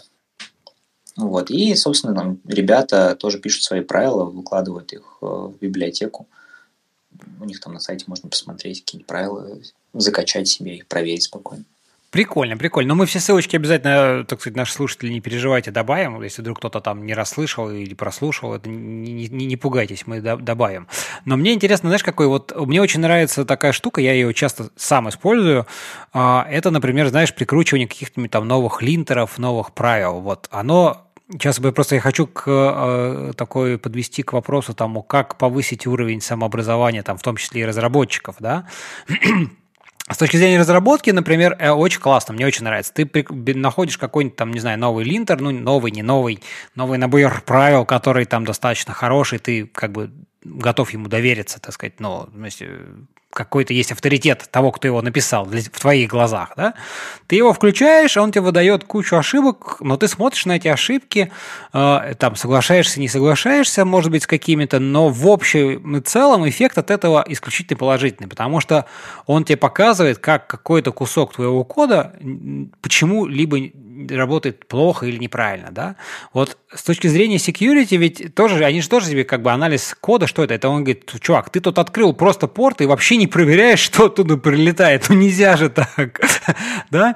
Вот насколько эту штуку хорошо бы и как-то вот мне просто интересно, как э, можно ее внедрить в том числе и в разработку, чтобы разработчики видели вот эти штуки, не только security специалисты там анализировали и потом приходили к разработчику и говорили, слушай, да вы вообще лошара, вы тут везде открытые порты, нифига не знаете, у вас тут кругом XSS, и SQL инъекции и все остальное. Ведь хочется же и разработку повышать в конечном итоге, потому что они же источник вот этих самых этого исходного кода, и хочется, чтобы в дальнейшем было меньше вот этих проблем. Костя, ты просто прелесть, потому что не оставляешь как бы шансов не прорекламировать наш подход в этом деле в том числе. То есть вообще у нас есть три подхода для обеспечения, так скажем, осведомленности в плане безопасности нашей команды разработки, да, которая занимается разработкой каких-либо средств. Первое это действительно линтеры. То есть так как у нас, например, ну, мы не сильно зациклены в программном решении, в выборе, какой именно линтер использовать, так как у нас все сидят на IDE из JetBrains семейства, да, у них есть замечательный Sonar Lint, да, который идеально тоже работает там в достаточном, так скажем, покрытии и показывает какие-то мелкие security баги нашим разработчикам. Помимо этого, мы проводим внутренние собрания, тренинги, где рассказываем, например, про типовые уязвимости в наших разрабатываемых решениях. Мы показываем то, почему это так произошло, как это можно было самому разработчику найти. Очень важно, кстати, вот на этом этапе а, дать разработчику какой-либо чек-лист. И мы в наших design review, на самом деле, прикладываем некоторые чек-листы условно Проверьте, как у вас составлено API, принимает ли оно значение другого типа, например, да, принимает ли оно такие пограничные значения, если это, а использовалась ли криптография, а если не использовалась, то вот это, вот это. То есть у нас есть некоторый набор таких вопросов тоже, которые разработчик перед тем, как он техническую реализацию начинает, да, вот помимо тех бизнес-кейсов, о которых мы говорили в самом начале, он смотрит действительно там security, тип, типовые security проблемы по различным топикам. И третий подход, который мы используем помимо тренингов, да, и вот Sonar Линта, например, как линтера, это наше киберполигон решения. То есть мы как бы оказываем еще курсы по обучению специалистов security, но в том числе в них – заложены э, различные сценарии, когда разработчик или даже системный администратор допустил ошибку в конфигурации, в коде, да, э, позволил там подгрузку внешней DLL библиотеки. Мы на основе, на фоне вот этого решения через атаку, через компрометацию, например, банковской системы, сценарий компрометации банковской системы, показываем всем и нашим разработчикам в том числе, к чему это может привести и какие как бы типовые ошибки совершаются, из-за которых как бы вот такие последствия. Ну вот Саша может добавить что-то, но, по-моему, мы так делаем. Да, да, да, все так. Слушай, ну вот это, вот это классно. То есть, на самом деле, здесь важно, важно, важно отсюда сделать вывод, что, во-первых, это не, не какое-то одно там решение, это комплекс такой мер, целый угу. комплекс мер, там, направленных на, на достижение цели. А цель одна, собственно, повысить качество и безопасность наших, на, на наших разрабатываемых решений. Клево, клево, слушай, вот я, мне просто тоже всегда, знаешь, не хватает вот, э, ну, когда команда там маленькая, да, то и кто-то там не очень в теме, ну, ну, что тут, ну, да, я тут айдишник сразу там передал, заюзал, все супер, а вот если там вот, ну, я подсмотрел запрос, там, другой номер заказа, ну, я взял просто тупо перебором, там, не знаю, да, я за логинин, но я там другой номер заказа, надо же проверить, что это заказ мой, там, а не Вася, не Петя, ну, вот, вот, и тут как бы э, я все время думаю, да, ну, с одной стороны, как бы, конечно, там вот какие-то инструменты, типа, типа там, не знаю, того же самого Burp который там тебе просто туда передаст 10 тысяч разных значений, скажет, смотри, вот в 9, в 9 из 10 случаев оно сломалось, условно говоря. Ох. Так, ну хорошо, давайте, давайте, давайте двигаться дальше. Клево вот это про uh-huh. это. Ну, хотя мы уже как-то где-то про и, и ревью, и диплой все вместе. Что, что, что тут мы еще. Да, ты хотел отдельно, наверное, давай отдельно вот про фазинг. Про, фазинг, да. Мне кажется, давай еще вначале О. расскажи для тех, кто вдруг не очень знает, что это за термин, что это такое, а дальше как раз раскрой мысль. Ну вот смотри, ладно, я не буду как-то пафосно выражаться по фоне этого, потому что многие, если открыть в интернете и вбить слово фазинг, описывают это как что-то превосходное там богословление Божье там на поиск уязвимости, и я в принципе с этим согласен, да, я скажу более простыми словами. Вот ты описал процесс, а, когда ты через Burpsuite подавал большое количество данных, да, и он тебе сказал, там, в 9 из 10 случаев у тебя что-то сломалось. Да? А теперь представь, как э, я говорил ранее, сейчас э, есть такая большая проблема, ну, ладно, вернемся. Фазинг – это способ обнаружения багов Э, через покрытие исполнения твоего кода путем генерации большого и подачи путем генерации большого количества данных и отправки их на точки входа в твою конечную систему, да, и, собственно, получение ошибок, фидбэка какого-то. Вот, собственно, что такое фазинг. Но за, все, за каждым из этих слов, хоть они и были немножко нелепы в моем определении, скрывается большой смысл. Сейчас мы о нем поговорим. В самом начале лекции мы сказали, что сейчас все уходят в облака, большинство систем между собой общаются через REST API или через какие-то интерфейсы, да, которые принимают а, точки, там, свои параметры. И когда у тебя система разрастается, этих точек входа через REST API становится все больше и больше и больше. И необходимо их как-то проверять на различные большие количества данных. С этим тебе может замечательно помочь фазинг. То есть ты ему просто говоришь, есть такие точки входа, и есть, например, OpenAPI спецификация для этих точек входа. Есть Phaser, замечательный рестлер, который Microsoft компания да, запустила в прошлом году и до этого написали несколько статей. Она работает следующим образом. Она читает твою спецификацию OpenAPI, понимает, а, ну, у REST, ты как разработчик знаешь, есть стандарт, да, как ты должен составлять вот этот самый путь, endpoint, кто как называет, да, ручку, э, там, для получения, например, книжки, да, бук. То есть у тебя там есть API, э, V1, там books, то есть сущность, да, потом еще что-то там, и передача параметров. Вот э, в OpenAPI спецификации это все описано. Wrestler, фазер позволяет из этой спецификации решить следующие проблемы. Он понимает, какие сущности и для каких сущностей существуют эндпоинты. И для того, чтобы их в дальнейшем тестировать, он выстраивает некие цепочки. Например, ты же, когда тестируешь свое приложение, ты же не можешь получить какую-то книжку через REST API, пока ты ее не создашь. Правильно? Uh-huh, uh-huh. И для того, чтобы автоматизированно как-то вот работать со своим REST API, мы пока просто говорим даже вот просто работать автоматизированно с REST API, не только про фазинг. Нам необходимо выстроить цепочку следующего типа – post-запрос на создание книжки, да, потом get-запрос на создание книжки по идентификатору, который мы получили после выполнения ну, поста. Да, да. Угу, угу. Потом мы можем уже выполнять put с этим же идентификатором, который мы получили из первого, и потом мы можем выполнять delete. Иначе у нас покрытие будет неполным. Да? То есть Wrestler умеет выстраивать такие цепочки. Дальше, соответственно, в той же самой OpenAPI спецификации описаны типы параметров, которые ты можешь передавать в эти эндпоинты. Например, изображение, JSON-структуру данных. Например, э, здесь может быть строка, здесь может быть число, здесь может быть date time, да, и может быть даже приведены какие-то примеры. И вот здесь уже начинается самое интересное. Вот, как я сказал, строится рестлером, фазером цепочка вызова, и к этим параметрам в этих цепочек вызова в соответствии с неким dictionary ставится соответствие э, каждому типу данных входного – набора э, входных данных. Например, дата, да, она может быть там в трех-четырех типах. Или, например, строка, там может быть такие-такие-то значения. И ты э, чаще всего должен подать как бы какие-то валидные кейсы, да, чтобы как бы действительно твой endpoint отработал. Ну да. Дальше, соответственно, фазер, он берет, прогоняет первым этапом тебе это все по всем твоим эндпоинтам и говорит, например, слушай, все твои эндпоинты работают, давай фазить. И вот что значит фазить? Он начинает модифицировать вот эти данные, которые подавал до этого, которые ты ему замапил на каждый endpoint, да, раз, различными алгоритмами. Есть куча алгоритмов, там, битфлипы, BFS, если не ошибаюсь, ну, много названий странных, это у Гугла, там они целые кластеры да, из этого собирают.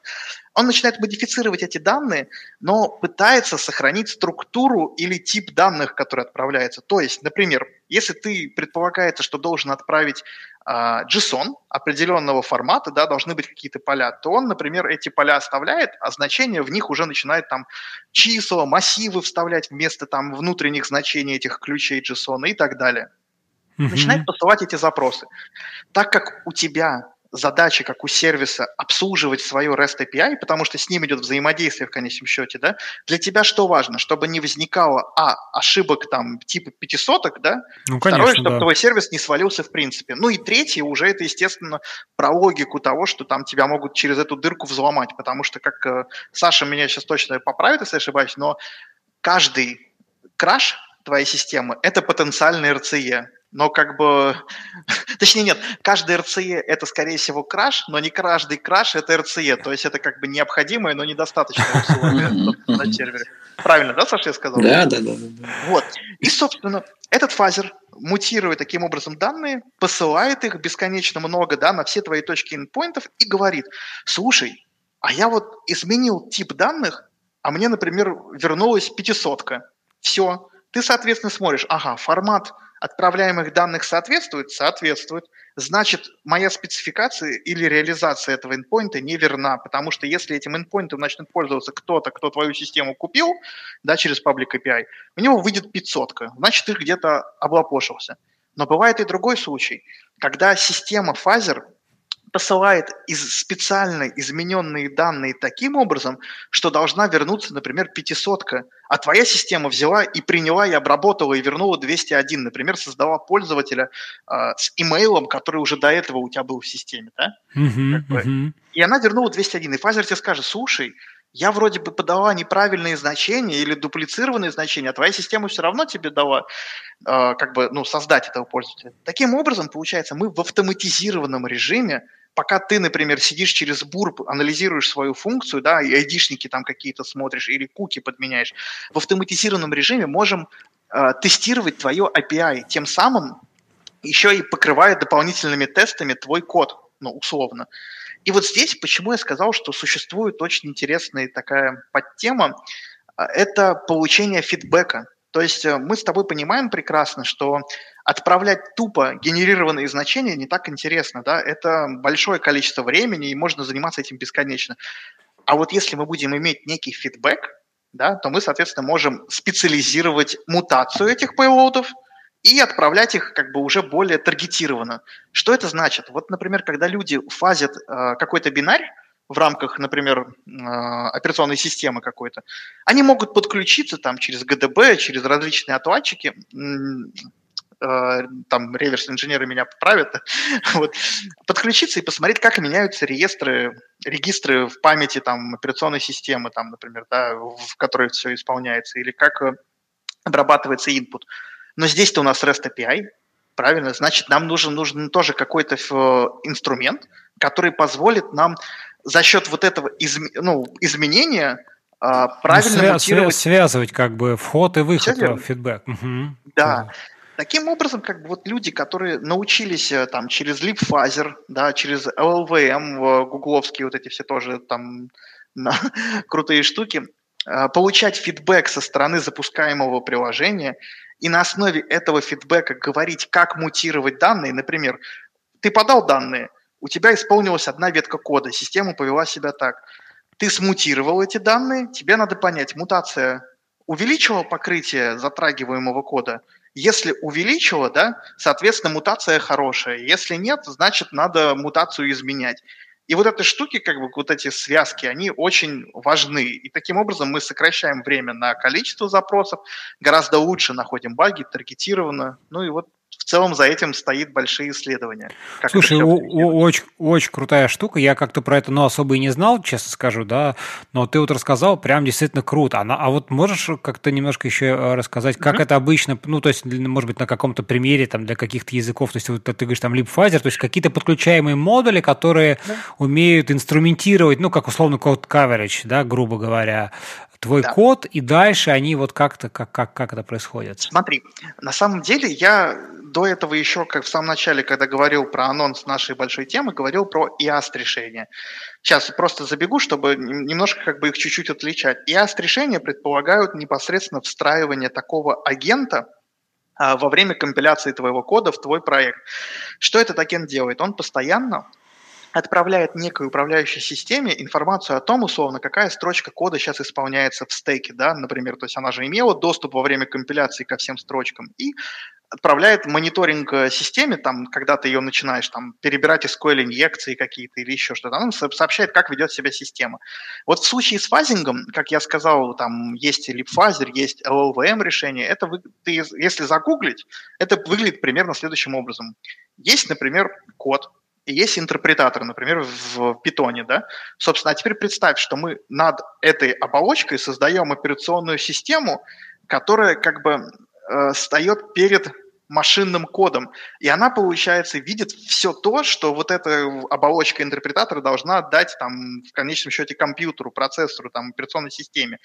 И вот в этот момент она может фиксировать изменения на основе того, какие данные были отправлены извне. Понимаешь, вот в чем идея состоит. То есть это на картинке надо показывать. Представь, это саркофаг над саркофагом. Ну да, я примерно представляю. Кстати, картинку, если вдруг найдешь, тоже хороший, приложим как бы конечно, в описании. Конечно. Я думаю, это будет при прикольно в контексте ее посмотреть. Слушай, ну и вот я, мне, мне, например, понятно, как там работает код coverage. Ну, в смысле, для тестов, покрытие тестами. Да, это же тоже как бы ты берешь весь свой исходник, э, собственно, каждый, все свои операторы, ну, условно говоря, обкладываешь, понимаешь, mm-hmm. метками. Дальше ты как бы запускаешь тест, и дальше, ну, метки, там, счетчики, то есть этот эту строчку коснулись, эту ветку там if, а else не зашли. Супер, все понятно. Здесь, получается, эта штука, она прикручивается на уровне, ну, там, для интерпретируемых языков, соответственно, где-то даже не на уровне интерпретатора, а получается еще чуть-чуть выше. Да, либо, либо есть второй вариант, вот если упростить, например, касательно питона, например, даже, да, говорю. А, у тебя, например, есть Django приложение, да, у Django приложения есть там REST или это может быть даже Django REST Framework, неважно, есть вьюшки. Собственно, ты можешь, имея Django приложение, написать обычный питоновский файлик, положить его внутри со своим Django проектом и с помощью там библиотеки гугловской Ateris, которая работает через этот липфазер, который как раз-таки отвечает за мутацию генерированных данных для фазинга, условно, помогает с этим ты пишешь этот файлик с использованием Атериса и вызываешь все свои эндпоинты, вьюшки, которые у тебя есть в Django приложении, и э, транслируешь данные библиотеки Ateris на формат данных, который тебе необходимы для при, принятия эндпоинта. Таким образом, получается, это тоже что-то типа агента, который как бы точка инициализации становится сам агент. То есть ты через этот файл вызываешь все свои функции Django приложения и подаешь на них входные данные, как через входную тач точку этого тестового питоновского файла. Ну, то есть Надеюсь... он, такой, он такой в каком-то смысле такой врапером получается. То есть ты как абсолютно, бы... Абсолютно, ты прям в точку сказал. Угу. Прикольно, хендлер, слушай. Хендлер, враппер такой, да. Да, да, да, да. Слушай, очень клево, надо, надо будет почитать поподробнее. Вот опять-таки... Слушай, Серег, а есть какие-то коммерческие продукты, которые вот а... Слушай, насчет фазить именно я не готов сказать. Я знаю, что и IAST решение есть Seeker, я не помню, как ком- компания называется, то ли Synapsis, то ли как, я точно знаю, что Seeker, они позволяют там вот встраивать вот эти самые агенты, да, для того, чтобы как бы отслеживать, как меняется твой код, когда, например, приложение атакуют. Но касательно фазинга, на мой взгляд, хороших коммерческих решений, я не знаю, я знаю только open source, но у них есть проблема. У Гугла, например, да, есть кластер фаз, есть OSS фаз. Mm-hmm. Но для того, чтобы ими пользоваться, если я не ошибаюсь, тебе нужно, чтобы твой проект был open source. То есть ты как бы э, говоришь Гуглу, пожалуйста, фасти мой проект фотон своими мощностями. И mm-hmm. если не ошибаюсь, они работают только с open source. С коммерческими я не знаю, я не настолько прям все это хорошо. Я потому что тоже не встречал вот такого. Да коммерческих инструментах.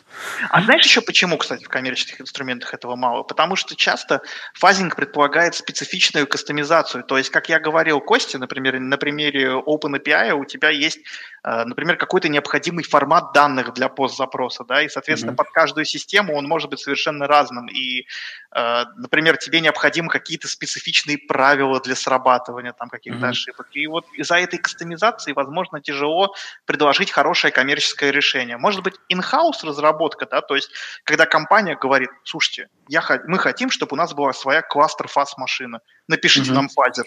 Вот в таком, возможно, решении кто-то делает, но я таких не знаю. Ну да, мне кажется, что здесь, э, что здесь вот именно ведь коммерческое решение предполагает некую универсальность, ну потому что иначе оно, как бы, кому оно будет нужно, только одной кому какой-то конкретной там специализированной. А там написание, условно говоря, каких-то, а, там, не знаю, какого-то DQL, ну, так сказать, да, вот поверх, поверх всего этого, чтобы там позволять писать вот эти кастомные правила, это тоже не самая маленькая разработка, в общем-то. Ну, так да. что... Тут главное не становиться CSD, знаешь, как называется там Customer Software Development, то есть, условно, когда ты завязан завязан на одного, ну, когда ты действительно делаешь продукт, он, он должен быть универсальным относительно, а не заточен под каждого будущего клиента прям супер, потому что иначе это тебе дороже встанет. Конечно, конечно, да-да-да. Слушай, ну про фазинг очень интересно. Ты еще давай про Яст, может быть, немножко что-то добавишь, или если, если есть что добавить. В принципе, как бы, ну, понятно, это какой-то там сервис, который там живет, внедряешь ты внутрь, и он, в принципе, ну, просто умеет, умеет собирать какие-то там метрики и всякие такие штуки. Да, на самом деле мы лучше, достаточно будет просто людям приложить вот ссылки некоторые, и как то, что я рассказал ранее, что принцип простой, что на этапе компиляции твоего программного приложения ты встраиваешь вот этот агент, кладешь его рядом, и он начинает э, посылать сигналы как управляющему центру, условно как в безопасности, да, когда мы там взламываем какой-то сервер, мы ну, кладем туда shell, да, а потом уже основную полезную нагрузку доносим позже, то есть там мы доносим через управляющий центр все необходимые там дальнейшему пейлоды.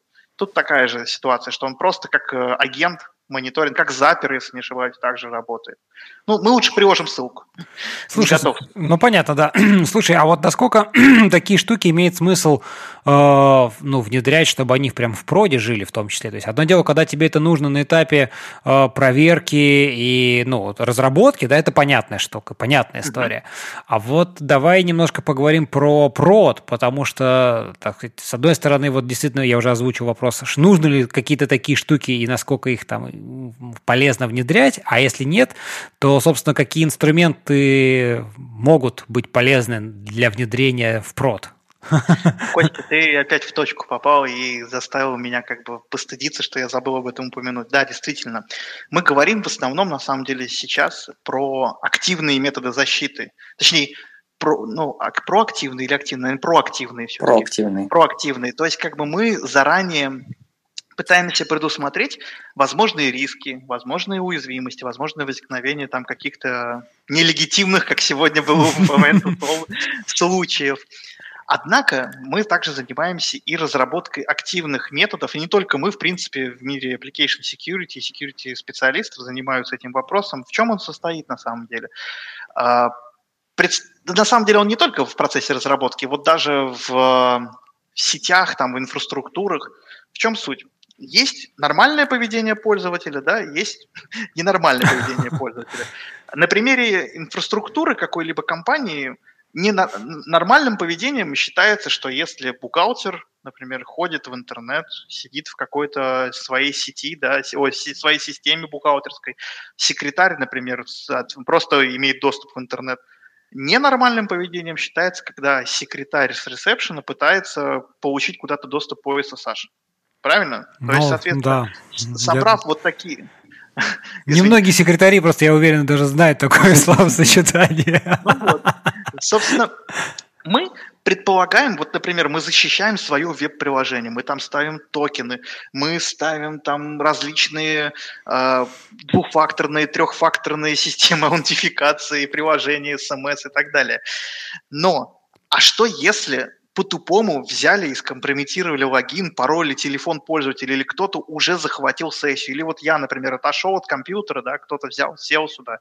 И как бы, ну, на моем компьютере это не получится сделать, меня заблокируется сразу, как только я отойду. А так в целом как бы получится. Ну да, да, да, да, да, да. Ага. И в чем суть? Мы должны уметь по поведению внутри нашей системы обнаружить вот это как раз-таки аномальное поведение. В чем оно может заключаться? Например, в, то есть ты собираешь сначала нормальную работу пользователя, он ходит на такой сайт, или он внутри твоей даже инфраструктурной системы ходит там по таким вкладкам, пользуется такими сервисами, и его нормальная работа считается, когда, например, у тебя отправлено определенное количество запросов на различные микросервисы.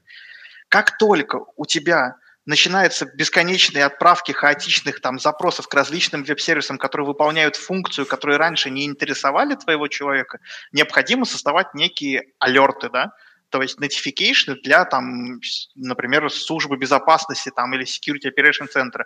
Каким образом это может быть сделано? Например, если достаточного уровня логируется приложение и действия пользователя, в обычном ажуре есть э, способы создавать алерты на основе, например, там, не знаю, частоты всплывания таких логов, да, такого типа ошибок, там, пятисотки какие-то, например, свалились или еще что-то. И вот такими способами мы можем дополнительно обеспечить безопасность э, ну, нашего приложения и наших пользователей. Например, если я сейчас возьму твой ноутбук, да, опять же, если ты мне позволишь, и из Барселоны запущу на нем твою почту, скорее всего, тебе на телефон придет уведомление, слушайте, по-моему... Подозрительно новая сессия откуда-то из нового места, да-да-да. Вот да. об этом я и говорю, как бы, да, условно. То есть об этом тоже надо говорить и разработчикам внедрять такие фичи в, в, ну, в приложение, и дополнительно как бы можно пользоваться инструментами, например, Azure'а, да, если используется какая-то облачная система.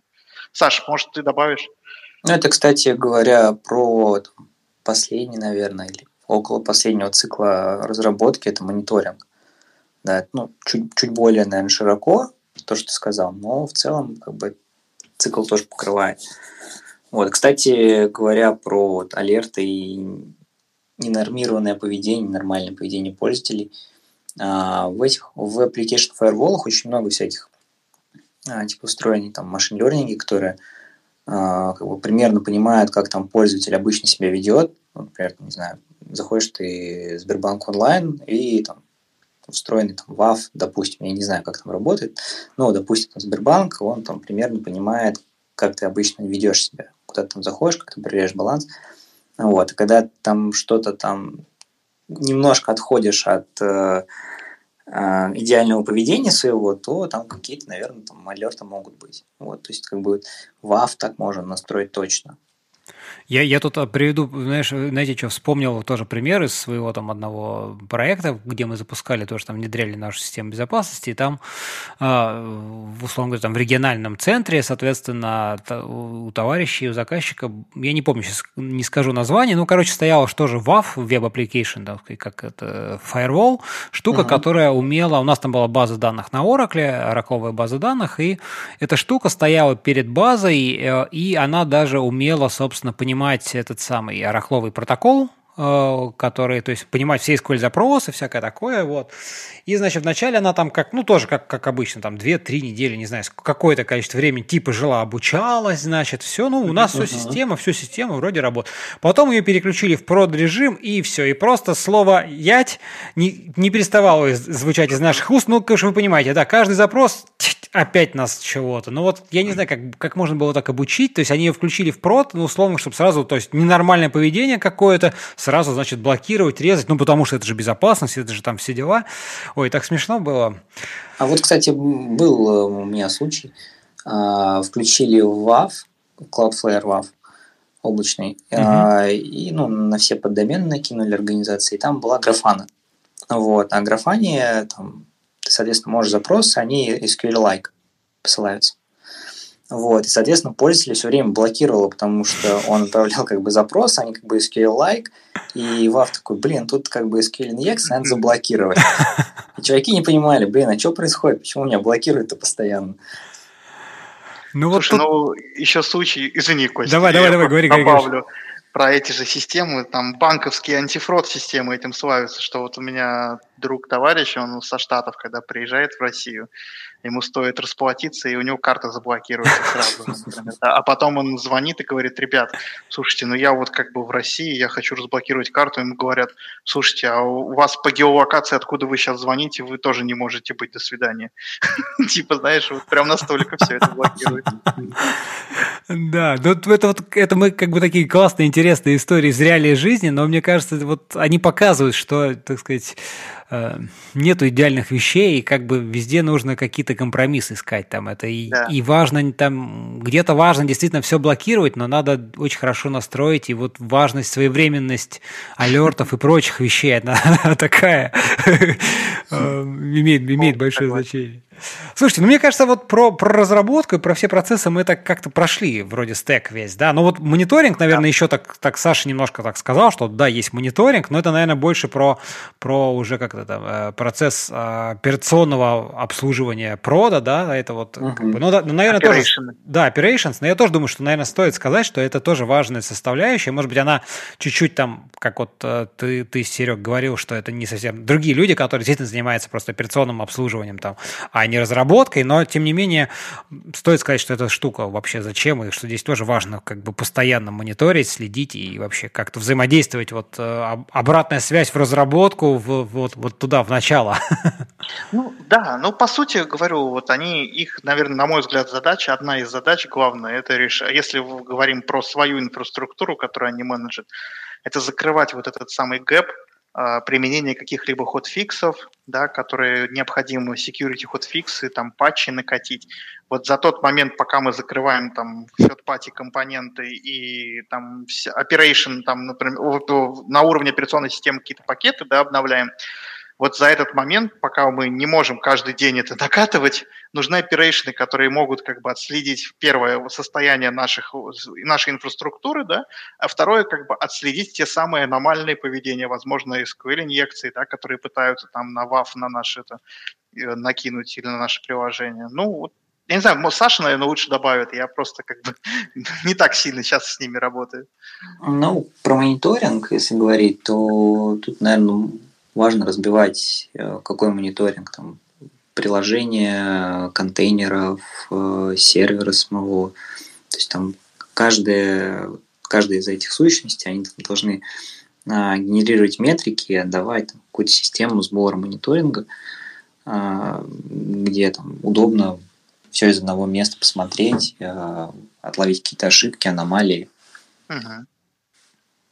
Ну, это обычно какая-нибудь та же самая там графана, которая уже да, да, раз да. упоминалась, там Прометеус, в общем, стек-то он, он, он известен, в общем и целом. Да. Слушайте, а давайте, давайте, ну вот, мне кажется, про разработку и в целом про, про лайфсайкл, как бы жизненный цикл разработки и где там и Б, роли Б мы так проговорили. Вот хочется еще немножко поговорить про, про знания, про, про, как бы вот, про IT-специалистов, потому что вот разработчиков-то сейчас днем с огнем хороших не найдешь. Я уж молчу, что происходит в э, сфере ИБ. Саш, тебе, наверное, мне кажется, это, это должно быть хорошо известно. Мы не видим, правда, это как ты сейчас, сейчас слезы пошли, так скупая мужская слеза там вот полилась. Ну, расскажи, вот как, как ну, или вы расскажите, так сказать, Серег, ты тоже наверняка в этом как что-то представляешь. Конечно. Где же, где же этих ИБшников-то взять-то? Вот, вот тут разработчиков, говорю, нет, а ИБшники-то откуда берутся? Слушай, вообще, вообще классный вопрос. На самом деле, правда, очень тяжело найти специалистов по ИБ, особенно каких-то практиков. Да, там много ребят э, там, знаком с теорией, там выходцы из университета, а вот те, которые на практике уже там что-то потрогали, что-то потестировали, с чем-то уже столкнулись, их действительно мало, причем толковых. Вот, мне кажется, для меня есть такой как бы цикл, когда можно брать, например, студента, вот, его обучаешь, а, ну, он доходит до какого-то уровня, он тут либо остается с тобой в команде, либо идет дальше а, по карьерной лестнице в какую-то другую команду, где он считает, что ему будет лучше. Вот, есть такой для меня цикл студентов, а, когда ты берешь как бы студента, обучаешь его, он либо уходит, либо остается у тебя, и ты выращиваешь у себя в команде крутого специалиста, если он остается. Вот. И, как правило, если он остается у тебя, то это прям вот надолго, и ты нашел этого человека. А, вам вместе хорошо.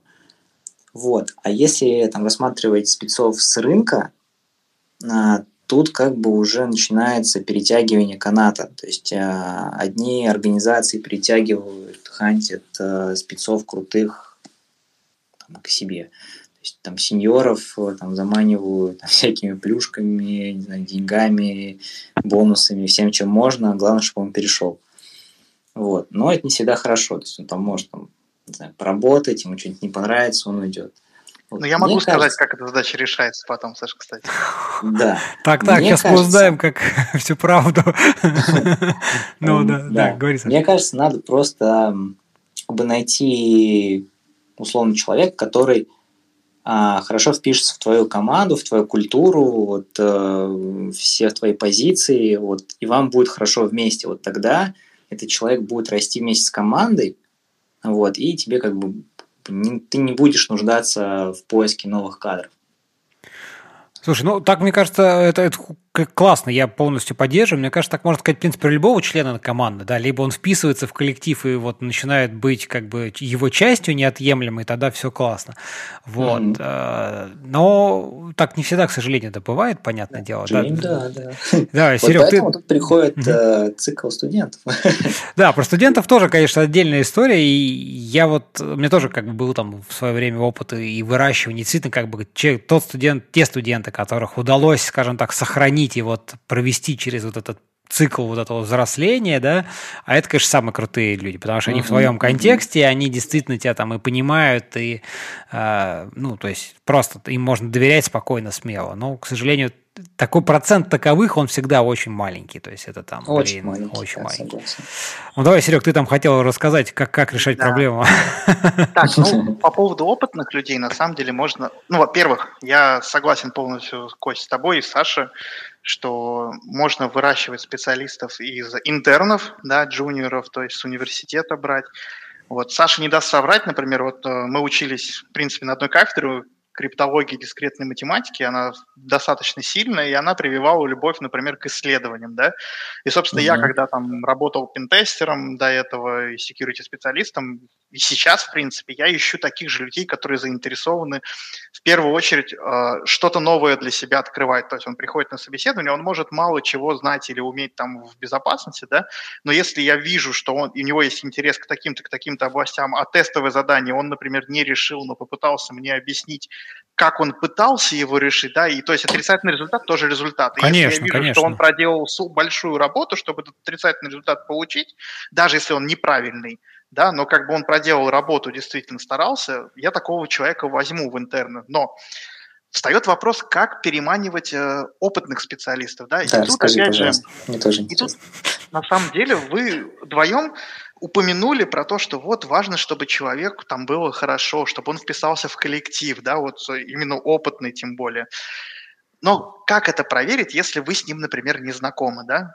Вы не можете там ходить по улицам и говорить, я security специалист, я, например, там с 42-й кафедры МИФИ, пожалуйста, все, кто такие же по криптологии дискретной математике, как я, присоединяйтесь ко мне. Ты не можешь так сделать. Ну, ты только если Но- на Варшавке будешь стоять с таким плакатом, то, конечно, есть шанс парочку зацепить, наверное. Ну вот, и, собственно, как бы решать эту проблему очень хорошо следующим способом. Э, Исходя из того, что я участвовал много на конференциях и как бы в целом исследовательской работой очень любил заниматься по криптологии, да, выступая на конференциях и рассказывая про то, какими проблемами ты занимаешься, ты хочешь, не хочешь, обрастаешь различными связями и людьми по интересам. То есть, например, ты на конференции затрагиваешь, что вы, например, копаете циску, да, и нашли там или адаптировали какой-то эксплойт по там 64-битную там циску, да, архитектуру. Нашлись люди, которые потом мне написали, и мы до сих пор с ними дружим и решаем какие-то общие задачи и консультируемся по знаниям, там, например, как а, можно было бы там решить ту или иную задачу там в прошивке циски.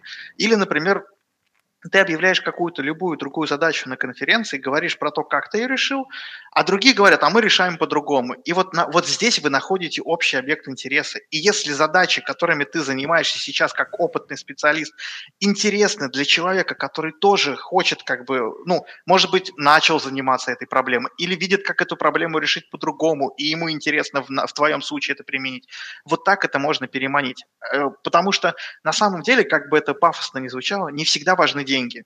Да, мы Мгм. знаем вот э, прекрасную одну компанию китайскую, если не ошибаюсь, китайскую в России, которая предлагала безумно большие деньги security специалистам, да, и далеко не все туда пошли. Ну, как большая, большая часть, как бы, да. у Ну и кого- большая кому часть потом было вернулась, это же понятно. да. да, но как бы есть э, определенная каста людей, которые как бы понимали, что те задачи, которым им предстоит там заниматься, это не то, чем они хотят заниматься даже за большие деньги. Они готовы пойти на меньшие деньги в другую компанию и заниматься исследованиями. Или вот тем самым объектом интереса, который как бы их заставляет ходить на работу. Да? Не заставляет, а как бы как раз-таки убирает это слово «заставляет» и заниматься любимым делом.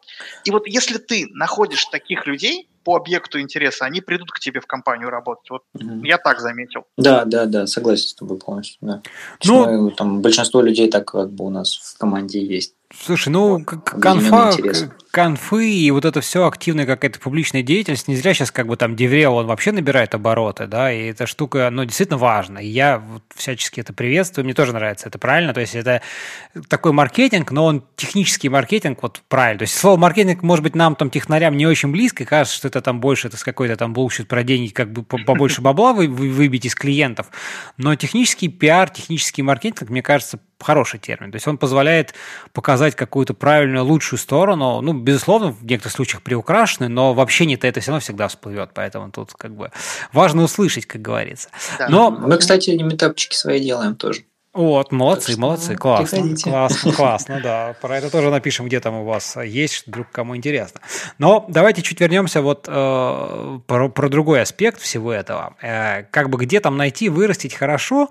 Хочется поговорить, знаете, про что вот даже в процессе сегодняшней беседы, да, вот там обсуждая какие-то темы, мы упоминали, ну, много всего э, различных слов из разных абсолютно сфер разработки. Там Linux ядро, привилегии, сети, сервисы, SQL инъекции. Ну, то есть это огромный стек, стек каких-то разных порой очень разных, абсолютно противоположных технологий, да, и вот, ну, эта тема тоже мне очень, очень нравится, а, а даже в контексте разработки, что сейчас настолько много вот этих стек распух настолько, настолько уровней абстракции, вот даже там несчастные облака, кубернетис, то есть уже ты там, чтобы докопаться, где же там твой код работает, да, как бы до железа, до, от железа до твоего кода там миллион просто ступенек.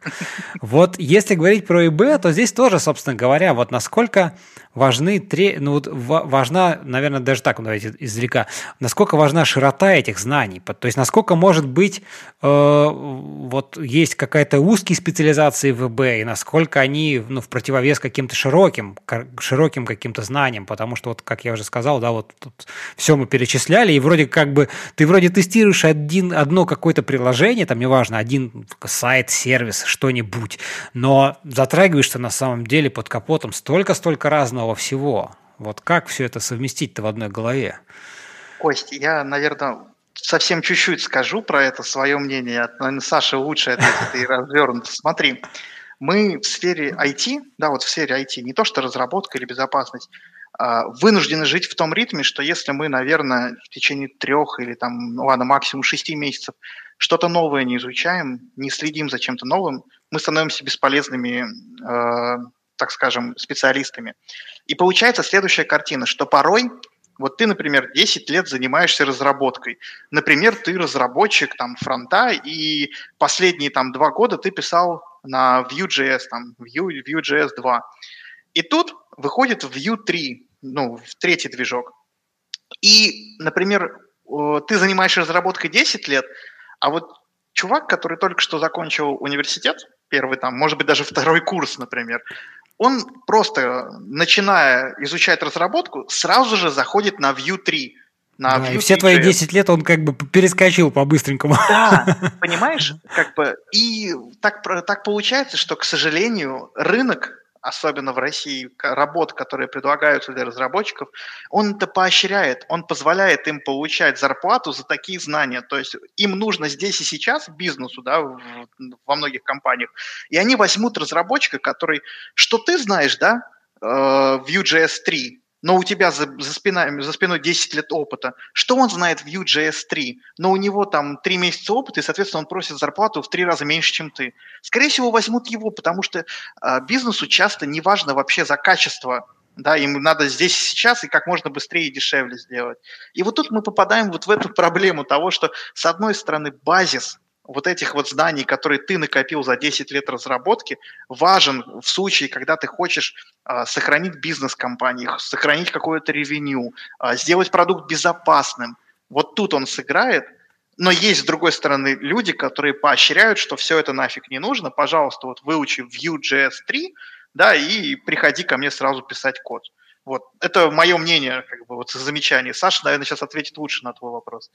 Ну, если мы про security говорим, uh-huh. то мне кажется, специалист должен иметь знания вширь тоже а, и затрагивать различные аспекты, и в том числе безопасности, и IT, и как вообще там а, начиная, как работают операционные системы, как там, не знаю, там, системные вызовы передаются и так далее. Все это в идеале вообще классно, если человек там знает, там, как там бинар раскрутить, там, не знаю, как подебажить, а, как там веб-приложение поломать. То есть это помогает искать какие-то очень специфические баги, искать баги в протоколах и находить ну, какие-то прям ну, критичные моменты, которые там, не найдет э, там, специалист, который просто специализируется на веб-приложениях и там, знает о вас топ-10. Ну, это человек CTF, да, Саша? Называется. Ну, это... человек CTF, человек бакбаунти, человек да. обсек, человек все. Да, классно, когда он знает все и имеет опыт в IT. А, мне кажется, так вот хорошо. Если он какой-то узкоспециализированный специалист, да, там, не знаю, а, смотрит веб-приложение или там мобильные приложения, тоже хорошо, но как бы он может что-то пропустить.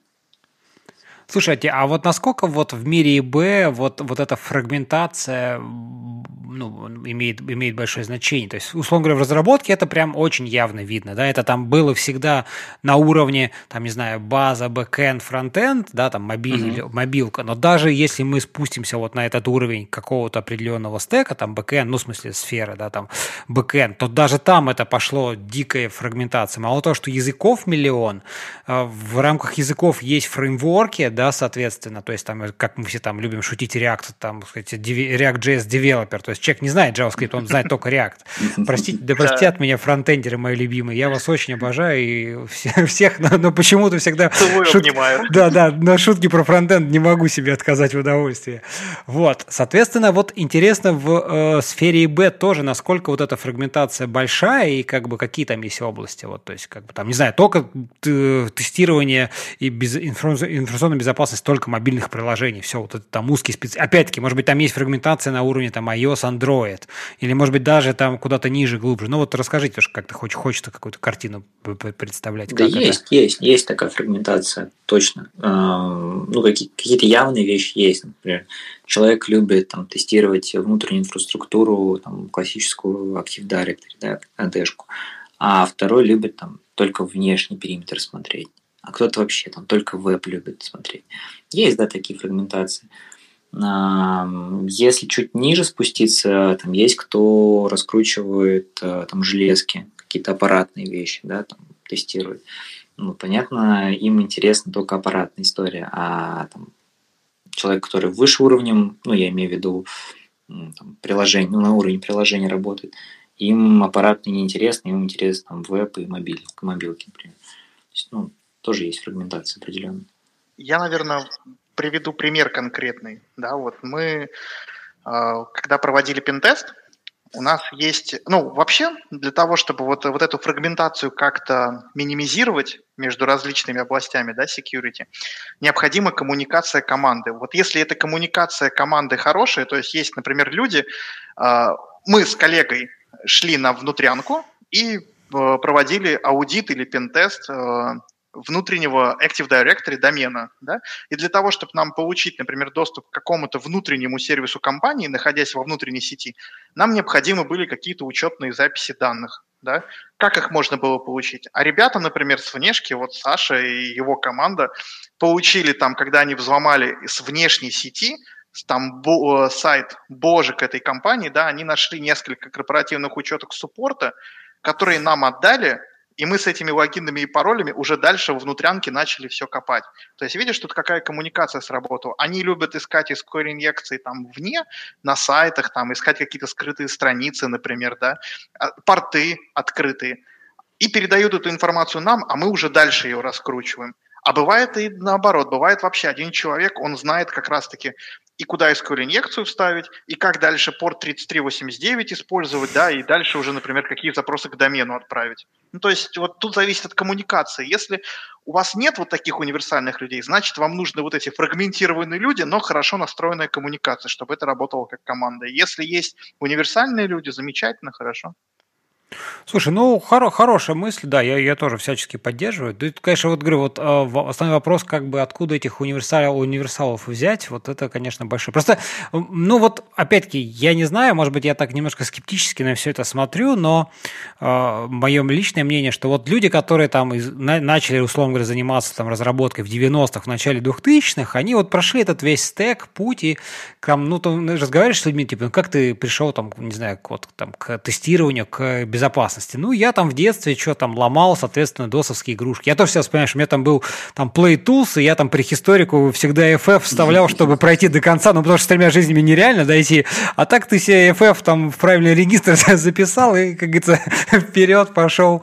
Вот, понимаешь, мелочь, но эти штуки, они вот тогда, в общем, как бы показывают, что ты лес куда-то копал, а вот сейчас, в последнее время, ну, блин, как-то нету какого-то такого интереса. То есть проще пойти, то есть значительно больше инфы можно получить просто где-то поверхностно, ну, то есть, как бы мы копали, нам приходилось копать, чтобы, как говорится, своими там руками, потом и кровью выцепить эту информацию, эти знания. Сейчас знания, вон, Google открой, как бы вперед, условно говоря. А, но это в моем представлении мне кажется, что это не дает вот этих каких-то глубинных таких, ну вот прям знаний. То есть это какое-то очень поверхностное знание, которое нельзя так просто применить. Вот вы что Кость, про все это думаете? Можно. Знаешь, почему можно применить эти поверхностные знания в security?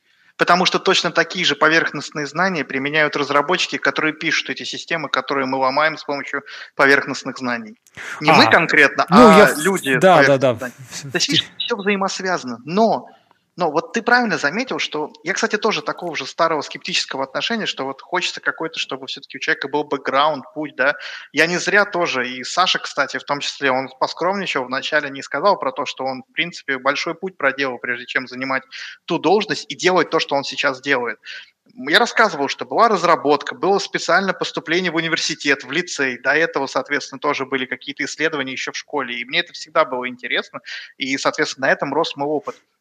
Однако, вот чтобы применить вот такой, такого масштаба опыт, да, и такие навыки можно только в узких э, областях. Например, есть, э, Саша может поправить, э, Саша Матросов, известный такой mm-hmm. очень security researcher. Он... Да, да, подкаст, подкаст, я забыл, как э, Noise, Noise... Э, Noise Beat. Noise Beat, да. Давно не было выпусков, кстати говоря. Это, это крутой мужик, классный. А он не из МИФИ, кстати?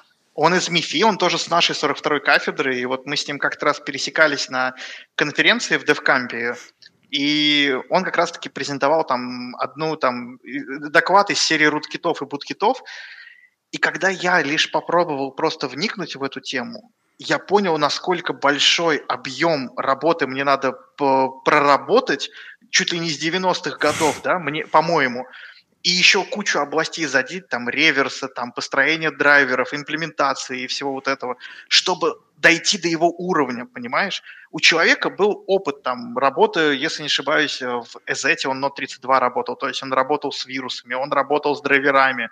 Э, я не готов гарантировать за весь путь, который я сейчас проговорю, но в целом да. как бы видно, что вот именно эти знания, именно этот опыт привел его к тому, чем он сейчас занимается, чем он может заниматься, и чем не могу заниматься я или, например, какие-то другие люди, потому что они вот этот путь не проделывали.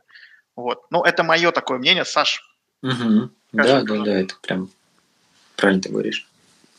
Вот. Саша у нас скромничает, скромничает, так видишь, это Слушайте, ну а может быть все это вот э, нафиг не нужно, и вот мы же там все говорим с вами там про автоматизацию, там всякие машины ленинги, нейросети. Зачем вот, это, вот, этот, вот этот весь бэкграунд, зачем все эти там наши, не знаю, там 10-20 лет вот этого, оглянувшись назад, там пути. Ну сейчас вон тык-тык-тык, next, next, next, вот у тебя тут все нашли, баги или там, не знаю, какая-нибудь очередная сетка там научится что-нибудь тестировать и, и вообще специалисты специалисты по безопасности нафиг никому будут не нужны. Нет, но все равно ты как бы баги, там, технически ты, может, какие-то и найдешь автоматизированными там, инструментами, а там, не знаю, уязвимости там, в бизнес-логике, прям, мне кажется, практически нереально автоматизированными инструментами найти пафосно будет звучать, но честно, порой хочется что-то после себя оставлять, а не только следовать каким-то чек-листам или туториалам из Гугла на самом деле. Вот честно. То есть как бы а, есть кучу ребят, которыми как бы можно вдохновляться, да, и наблюдать за их деятельностью. Вот даже, например, я не знаю, знаешь ты, нет, Кость, э, Саша, Антон Бум, Лопаницын, да, вроде фамилия uh-huh, у него? Uh-huh, вот, например, uh-huh. тоже человек как бы постоянно копает веб-уязвимости, там у него бложек, он замечательный как человек, как спикер, и в чем разница между ним и рядовым pentester'ом, да, и security researcher'ом? То, что обычный pentester, он берет тулзы, написанные кем-то, он берет методику, описанную кем-то, он идет по шагам, а, расписанным и рассказанным и объясненным кем-то. А такие люди, как вот э, Саша Матросов, Антон Лупаницын, может, я где-то там преувеличиваю или преуменьшаю, меня простите, пожалуйста, но они предлагают как раз-таки вот эти самые новые методики обнаружения, предлагают новые инструменты, и рассказывают, и дают вот эти знания, которыми потом пользуются вот эти люди, которые просто повторяют, понимаешь? И в какой-то момент жизни, когда ты уже наповторялся, да, за кем-то, хочется самому что-то сделать, чем потом будут пользоваться. Как бы это, ну, эгоистично не звучало. Нет, нет, это все клево. Мне, мне это всегда, знаешь, вот э, я почему-то провожу такой аналогии в разработке, что вот есть инженер, как бы, то есть это вот человек, который действительно что-то там исследует, изучает, решает, там, внедряет. И есть просто программист, такой рядовой там ремесленник, ну как бы просто вот есть задача, ну написал код, вот она задача сделана, сделана, там не знаю, кнопочка нажимается, все. А есть люди, которые, блин, а почему, а вот давайте улучшим здесь, вот она теперь будет, она будет нажиматься так же, как и вот, вот как вот тот человек сделает, но там что-то улучшил процесс, что-то внедрил какой-то инструмент, не знаю, ну то есть вот есть в этом разница, мне кажется, вот, вот оно кроется где-то здесь, что-то такое. Ну вот таких людей и хочется находить на собеседованиях и на конференциях, потом к себе в компании переманивать и в стартап. Ты прям правильно описал.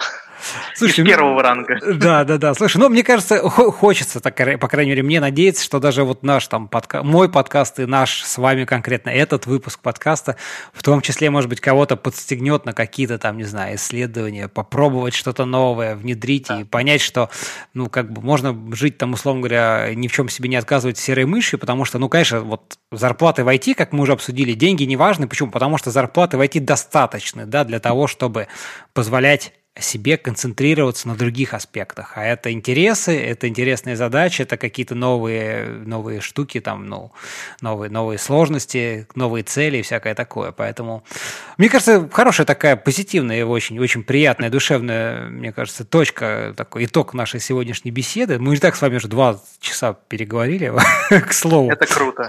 Вот, да. Быстро прилетело. Они пролетели незаметно, да, поэтому в хорошей беседе так всегда. Поэтому давайте, Это давайте. в Гарри Поттере, помните вот эти часы, где песок льется только тогда, когда там время, беседа очень хорошая, там теперь так же получилось. Вот, ребят, спасибо вам большое, что, что пришли в гости. Мне кажется, было прям супер интересно. Даже как бы я вот опять-таки за что люблю свой подкаст, что я, да, я сам как ведущий всегда узнаю что-то нового, помимо того, что, надеюсь, и слушатели наши тоже, тоже, тоже узнают. А, ребят, а, ну если что-то в конце тоже, не знаю, хотите добавить такое, сказать, э, что-нибудь такого красивого, то самое время.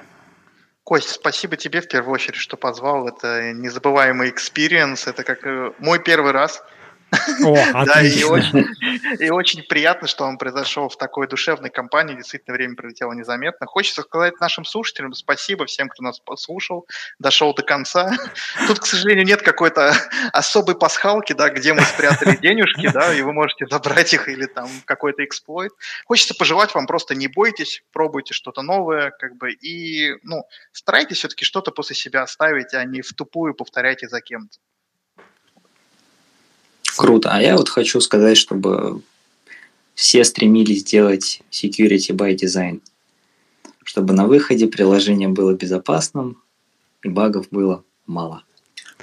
Ну, подписываюсь под каждым из ваших, а, так сказать, изречений. Друзья, спасибо вам, что слушали нас, что, надеюсь, вам тоже было интересно. Пожалуйста, в очередной раз скажу, что не постесняйтесь э, выделить минутку времени, чтобы оставить какой-то фидбэк, там, комментарий, замечания, не знаю, в Твиттере, в чатике, в Телеграме подкаста, который тоже есть, э, где-то там, не знаю, под выпуском еще, потому что нам очень важна обратная связь, собственно, это позволяет нам как-то прислушиваться и, в общем, делать что-то. А если они приятные, то это вдвойне хорошо, потому что иначе ради чего все это, если не получать удовольствие от того, что мы делаем.